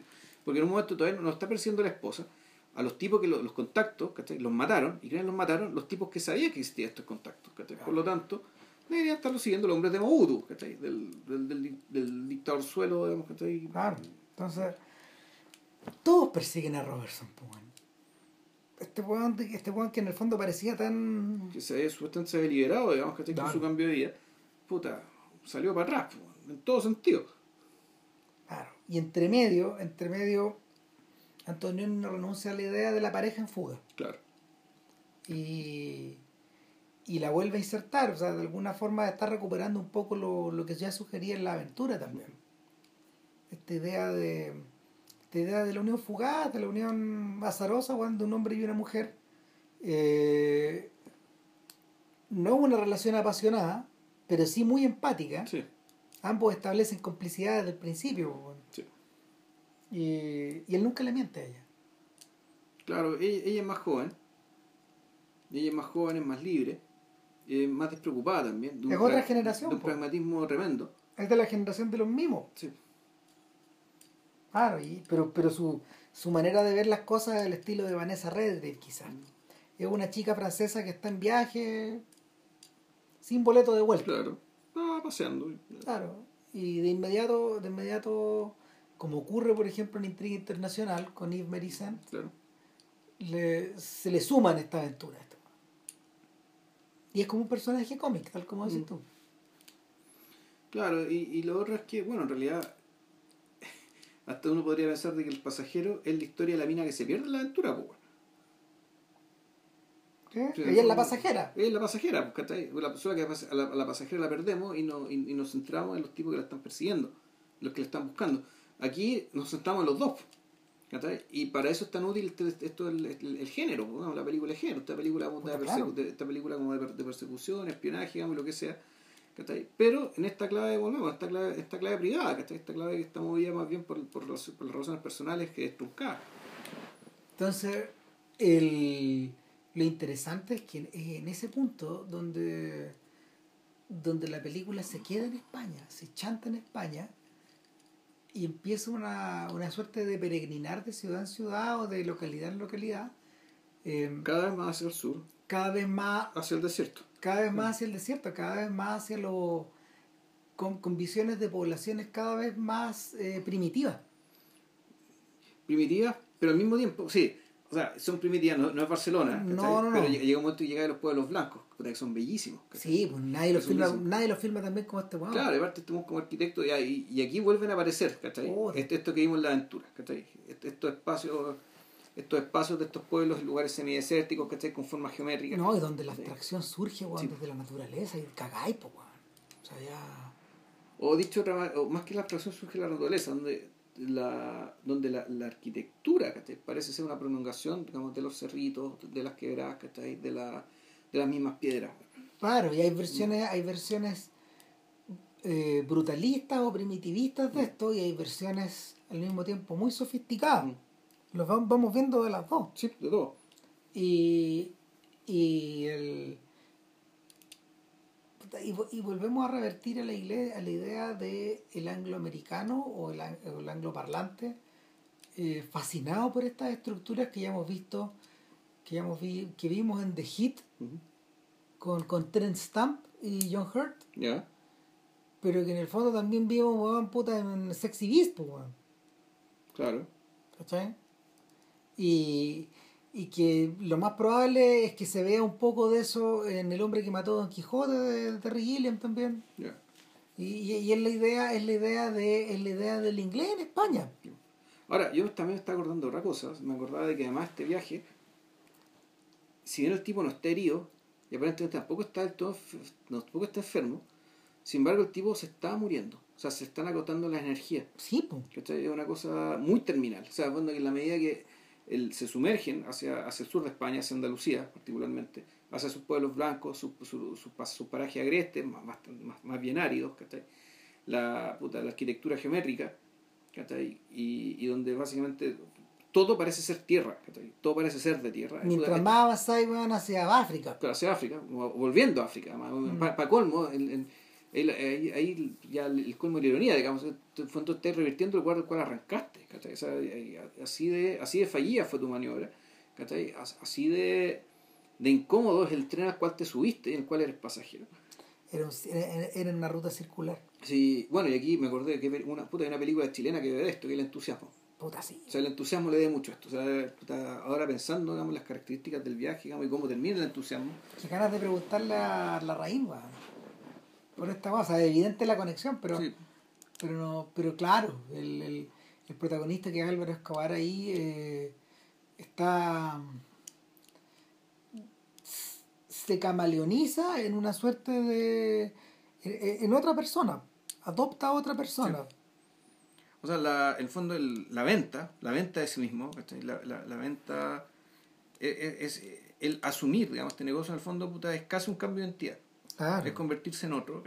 Eh, que, que se vuelve un extraño para su esposa, un extraño para su hijo, ¿cachai? Y que y se rodea de otra gente. Y lo que le pasa, lo que le pasa después es que, y, y que, y que está interpretado, bueno, por uno también como, como uno de los puntos débiles de la película, es que estos malos se empiezan a disolver. ¿Mm? Y finalmente cuando hicimos el podcast lo discutíamos, bueno, en el fondo, cuando este buen ya aparece herido, sangrante, desangrándose, muriendo, eh, La única que sigue con él es Carmen Maura, eso me acuerdo. eh, exacto, y, y finalmente lo que lo que tú tienes es que en el fondo es una herida, es, es- es algo que es autoinferior, este Sí. weón. Este weón se está desangrando, se está desangrando como consecuencia de su acto, weón. De su, claro, de fondo de, un- de una, de una sola gran decisión. Mm. Y claro, que le pasó, la- que le, que, que le pasó la cuenta. Digamos, la película se trata de eso. Y que también fue muy claro, también fue un, un- lo que parecía ser una maniobra ganadora termina siendo un tremendo acto fallido. Claro, entonces, puta, así, Puta. vi- viendo toda la dinámica, es, es, el pasajero. es casi la misma película. O sea, mejor dicho, es, te montaste en el pasajero para hablar de la transición chilena. ¿cachai? Y es básicamente lo que fue nuestra socialdemocracia, nuestro social cristianismo. ¿cachai? ¿En qué, en qué terminó? Claro, ¿cachai? ¿Y este pestañeo de social cristianismo que tuvimos. ¿Ah? Claro. Este pestañeo de social cristianismo. Exacto. Entonces, ah, rumbo, rumbo hacia el sur, eh, prácticamente lo único que le va quedando a, a Nicholson eh, es la complicidad de ella. Mm. Porque el resto, pura joda, me huevean, me huevean. O sea, claro, no, la- no, no, no, no hay momentos de solapo, weón. Si están comiendo en un lugar, llegan los pacos, weón. Puta, este auto donde salió, weón, ¿cachai? Claro, están, están, están, están, ¿cómo se llama? Registrándose en un hotel, está la señora llamando la por señora, teléfono. claro. Es una pesadilla, A weón. exactamente. A medio metro, conchetumadre. Entonces, claro, el tipo, sin estar herido, volvemos al punto de bueno, weón se está muriendo. ¿cachai? La vuelta lo está matando. ¿cachai? Y, y ahí podríamos encontrar, llegar al, al- llegar a la, al- a, la, al- a la escena final que tiene dos elementos remarcables. Uno, que el plano, el plano mismo. Sí, porque es uno de los grandes planos de la historia. del, del- del cine. Y claro, incluso tú no podrías buscarle la. Incluso podría decir que hay una explicación sobrenatural del plano, una atribución sobrenatural. Mira, decir, hay que- una, hay, hay, perdón, hay una, hay un corto de cineastas de nuestro tiempo que está solo dedicado a esa weá. Es Antonioni hablando, hablando, hablando, hablando. Ya. Y eh, habla, son como 15 minutos donde, de una parrafada larga del viejo weón, que, que nadie le pregunta nada, weón. Weón, y van mostrando cómo hicieron la weá, pues weón. Ya. Y le hicieron como creo que le hicieron, ¿no? A ver, el Porque durante, naturalmente que eso. durante eh, muchos años guardaron silencio acerca como, como habían hecho. Nadie lo explicó. Nadie lo explicó. ¿cachai? Finalmente habló él.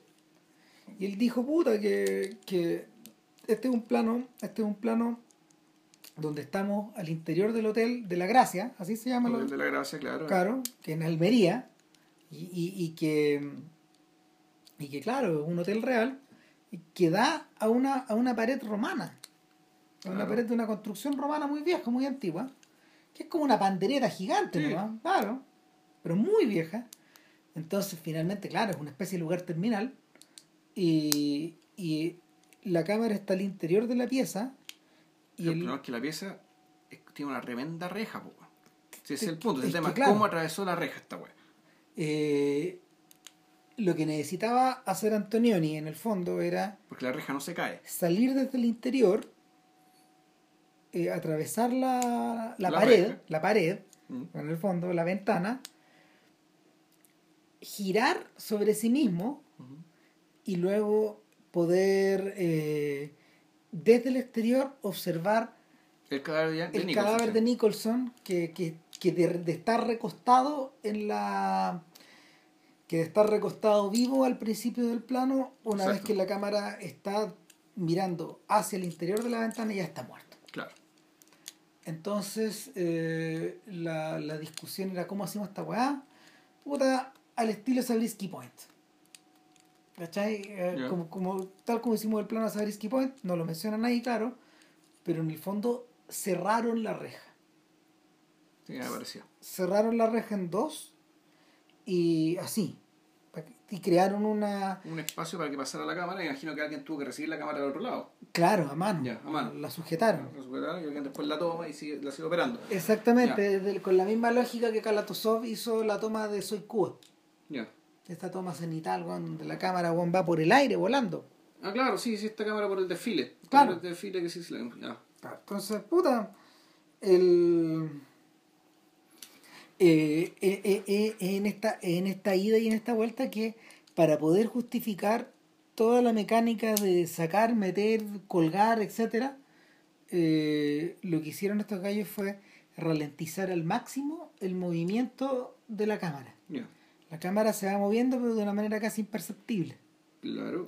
Pero está ralentizado, o sea, es que está ralentizado No, no, como no, cortometraje. no, no, que no, está, está llevado muy lento por los está llevado muy lento por los técnicos, porque esa lentitud, el giro le iba a permitir a la gente volver a Sí. armar la reja. ¿Cachai? Ah, aparte hizo una vuelta importante para afuera. Pues, igual Sí. camina harto, o sea, vuelta es que se lado, cruza mucha gente. Pasa, pasa gente, pasa un carro de policía. ¿Cómo te pasa un auto? Después, de- claro, después. pasa un auto de los pacos, pasa un taxi, pasa un, un fito, pasa... Y por eso que después la pasa gente. se da la vuelta por la derecha y pasa por la puerta del hotel y después llega a la reja. Así no, no se da, No, no, no, no da una vuelta en U, sino que. necesita, necesita esa lentitud. Claro, ahora tú decís, bueno, puta, no es que como si esto, esto es una explicación sobrenatural chanta, pero en realidad uno podría eh, uno podría atribuir, ponte tú, ese movimiento de cámara. ¿Al alma weón? Al alma de una persona que muere Sí. y que vuelve, sale, mira Y se observa. y const- se constata, constata su muerte, toma conciencia de su muerte. Mm. Ahora, yo no sé si Anthony cree en esas cosas, digamos. No, pero, pero, pero, pero, pero, pero también está el otro, es para que alcancemos a ver ¿cachai? el otro que es una especie de chiste, ¿cachai? Que es cuando la esposa llega y ve el cuerpo y dice, bueno, no sé qué chucha este weón. Bueno, es que pasan dos weas, pues, weón, y una, una que no me había dado cuenta ahora porque yo vi esta wea, yo siempre vi esta cua- en una tele con poto cuadrado, entonces Ya. en 1.33. Cuando la cámara sale, cuando la cámara va saliendo por la reja, en el a- vemos llegar el auto, vemos llegar dos autos, vemos llegar un taxi que es un fito, Claro. que se va, y luego vemos llegar un, un Citroën CX de la época. Ese, ese, ese que, es como, que parece como una, una especie de cucaracha, está alargada. Sí. Y de, de ese auto se bajan dos gallos.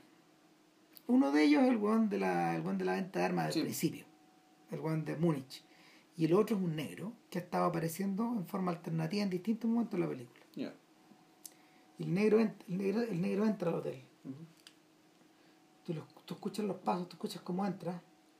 Y en un momento tú ves el reflejo del negro entrando en la pieza. ¿Cachai? Y sacándose algo del interior de su bastón, el arma. No está claro si lo mata o no lo mata, weón. Yo siempre pensé que este weón se moría de un ataque al corazón. Y todavía tengo un poco esa idea. Que este weón no tuvo ni siquiera que apretar el gatillo. La, la cuestión ya la- de a todos tú lo estaba matando. Claro, claro, lo liquidó. Entonces tú, ah, ok, va. Y después va y se va, pues, weón. Y, y Sí. tú, ves, y tú, ves el, tú ves el Citroën venirse. Y en la, en la saga llegan los pacos. Exacto. ¿Cachai? Y, y tú dices, ah, ok, hay un elemento más también con este negro adentro, visto en el reflejo. Hay un elemento más. El reflejo había sido utilizado un par de veces antes en la película y uno de una manera magistral. Cuando este weón está en la pieza con la. Cuando en una pieza de hotel con la. En un hotel anterior con, con María Schneider y ella está reflejada en un. Está reflejada en un espejo de un ropero. Y la toma es maravillosa, es una cita, es una cita a los cuadros de donde Dalí muestra a Gala, a Gala de espalda. Y claro, esta, esta mujer está de espaldas también observando el, está observando el, está observando el, el afuera. Ya. Y dije, oh, increíble, weón, porque están ellos dos en el plano, claro, pero ella está en el reflejo. No, se pasó. este weón. Mm. Pero, pero claro, acá la translucidez de este weón es, es heavy. Y ahora, el... En resumidas cuentas, el chiste macabro es que, claro, la mujer entra weón, y constata, no, si nunca lo conocí. No sé quién es este weón. No sé quién es este weón. ¿Y usted lo conoce? Sí, yo lo conozco, dice ella. La, dice Marie Schneider. Sí. Claro. Yo siempre también he sentido de que, de que hay un cierto también nivel de ambigüedad respecto de quién era María Schneider. A mí me da la sensación de que María Schneider es Daisy. Es la Daisy a la que le salude en la agenda que este weón tiene, donde hay distintas mujeres. Ah. ¿Cachai? No, pues Daisy supuestamente es la esposa. Pero la la que supuestamente se va a juntar y no llega. No llega Porque, nunca. porque po. ella misma, porque podría ser ella misma. Claro. Nunca llega nadie a esas, Exacto. a esas reuniones. ¿Por qué no? Si ella le dice en algún momento, mantén, mantén ma- ma- eh, júntate con esta persona en el Hotel de la Gracia, ella lo lleva para allá, pues. Claro. Claro, entonces tú- incluso tú no podrías decir que, eh, ya yéndose y a la explicación, eh, dado que hay que encontrar la explicación a las cosas, que el que se murió fue efectivamente David Locke, pues, que David Locke llegó a su pieza y weón se murió. Y se murió, ¿cachai? Y que por lo tanto este otro sujeto siempre fue, el- este tipo fantaseó, digamos, el del señor Robertson fantaseó, ¿cachai? Todo esto. ¿Cachai? Claro, wow. Y por eso es que cuando se muere, el mismo señor y la esposa no lo reconoce. El mismo señor Robertson. El mismo siempre fue el señor Robertson. Claro, ¿cachai? que que- fantaseó ser el señor Locke. Wow. ¿cachai? O sea, tú decís, ya pues, te, te pones esa ola también. Bueno, esa, eso es borgiano. Sí, Eso es borgiano, porque finalmente, claro, o sea, ¿te acordás como del, de Pierre Menard, el autor del Quijote? po? Que, que Pierre Menard escribe el Quijote, Pierre Menard reescribe el Quijote, palabra por palabra, Palabra. coma por coma, exacto. y lo que obtiene es otro libro. Entonces, claro, pues, eh, eh, sí, mira, nunca se me había ocurrido, pero lo más probable es que también pueda hacer algo así. po. Sí, bueno, eh, en el fondo decir, el, ¿por, ¿por qué? Básicamente, porque uno hace este ejercicio, porque bueno, tampoco te puedes tragar de que, weón, perseguimos a este weón, seguimos a este weón toda esta película, lo vimos al weón desangrarse por la desesperación de que lo encuentren, y resulta que todo era para nada, ¿cachai? No, no había quien lo encontrara, ¿cachai? Porque quien lo tenía que encontrar y cuando lo encontró no lo reconoció. Cuando tenía razón por la que tenía que no, no había razón para que escapara. Entonces, ¿cuál, es la explicación única, explicación plausible? O Antonioni no está agarrando para el hueveo, o muy seriamente llega un momento en que ya no le parece importante este tema de las identidades. No. O podemos irnos puta, con la explicación más pedestre que es que en el fondo este siempre fue el señor Robinson. ¿Cachai? En realidad la, el, el cambio y la, la zona nebulosa no está ahí, sino que está al principio, en el intercambio mismo. para. La zona, la zona nebulosa, la el, el origen, claro, el, el origen de esta confusión o el origen de toda esta el origen de toda esta narrativa, claro, tiene, tiene- es espurio, po, y precisamente tiene que ser espurio, tiene que ser en África porque porque porque todo parece intercambiable ahí, desde las dimensiones de las cosas, las distancias, las apariencias, El hecho, todo. claro, de que, de que- de que- de en el desierto todo se mueve, todo se va, weón, ¿cachai? El paisaje cambia. Una tormenta de arena te puede cambiar un paisaje completo, weón, de un día para otro. Y además por el hecho de que, bueno, no hay identificación, lo- el Estado funciona de otra manera, ¿cachai? Así que hay Estado. Entonces, puta, efectivamente, aquello, aquello que en otras partes es imposible, eh, así se puede. Pero, No, pero nada. Bueno, no- nosotros no hemos visto con JP nunca, aunque ya las tengo por ahí. El misterio de Overwald y Identificación de una mujer. Nu- nunca la he visto. Son las dos películas que Antonioni filma antes del ataque al cerebro que tiene. Ya. Que lo deja mm, que lo deja semi semi inválido con, con una con una hemiparesia finalmente, Ya. bien grave. Eh, de la que él se empieza a recuperar de a poco y que claro, con la con la ayuda de Benders que que ahí bueno, hay que reconocer bueno, que Juan puso el pecho, bueno, porque filma, filma una película completa con la ayuda de él. Que no es muy buena. ¿Cuál? Eh, cuando pasan las nubes. Claro, que, que en el fondo, claro, Bender estuvo detrás de la cámara todo el rato para que el viejo pudiera hacer la película. Y son como, son como una, es una serie de episodios. Pero entre medio alguna vez nosotros vimos Los Guardos de Michelangelo, Sí. que es una obra maestra. Pero otra cosa. Dijo otra Es un ensayo. eso. Sí, claro. Pero es una pieza maestra, 15 minutos, 20 Sí. minutos. Sí, claro. Sí. No, puta, gran pero es, claro, es otra cosa. Sí, es otra Pero- es que es otra persona. Sí. Antonioni tuvo una sobre. Para, para haber tenido un accidente tan grave, la fortaleza mental de este caballero weón, tiene que haber sido muy grande weón, porque sobrevivió más de 30 años. Pues, weón. No, como tanto. No, con 25 años, ¿pero ¿cuándo le dio el ataque en el este ataque? 82, 83. Ah, chucha, ya. Sí, este pues, señor bueno. murió en 2009. ¿Eh? Ya. Ah, weón, sí, estuvo. 27 años y. Sí, pues. Heavy metal. Wow. Ya, señores. Ya. Puta, Puta, después, puta. la- Y eso que Vilches dijo que iba a ser corto, weón. puta, weón.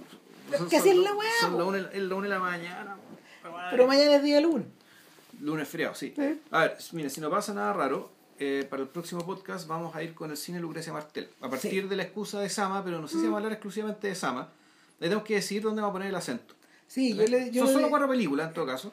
son, son cuatro películas excepcionales, pero yo digo que a mí mi impresión es que en realidad eh, la cumbre de la cumbre de la niña santa weón, y de, y de la y cómo se llama de la ciénaga no, no, no ha vuelto a ser repetida Ya. esa es mi sensación pero hay que ver lo que dice JP Hay también que ver. el- No, yo vi La Mujer Sin Cabeza hace algún tiempo, eso me gustó bastante. Pero, o sea, hay que, el punto es que a lo mejor hay que verlas de nuevo. Porque yo al cine que la he visto dos veces. voy a igual las va a ver de nuevo esta semana todo. Ya. incluyendo Sama voy a, voy a repetir la weá, así que Yo vi hace poco La Niña Santa, sí, efectivamente obra maestra, así por sí. donde la weón. sí es la No, eso, eso es tremendo. es uno de los grandes filmes del siglo pues, weón. O sea, lo que a decirlo de todas maneras. Sí, sí. Yo me diría mejor que la Ciénaga incluso. y después ¿qué weá era? Y después, no, habíamos quedado. Sé que en algún momento vamos a hacer a, a Milo Forman de los 70. Claro, todavía Entonces, estamos haciendo la pega. Donde vamos a hacer Thinking Of, eh, One Flew, Atrapado sin salida, Hair, Y probablemente y a Ragtime. lo mejor Ragtime si es que, si es que, si es que calza. Sí. ¿Cachai? Si es que, hay que ver si es que calza. Yo tengo la impresión, por lo que he visto, es que no calza mucho, que trata, como que trata de otras cosas. Yo creo que esto, yo creo que sí. Pero es una aproximación a priori, ¿eh? no lo Eh, sabemos. es porque en el fondo son los cuatro filmes donde este bueno habla de Estados Unidos. Ya. Porque de, desde Amadeus, Palmont, para adelante es otra cosa. Ya. Pero bueno, Puede ser, sí, tienes razón.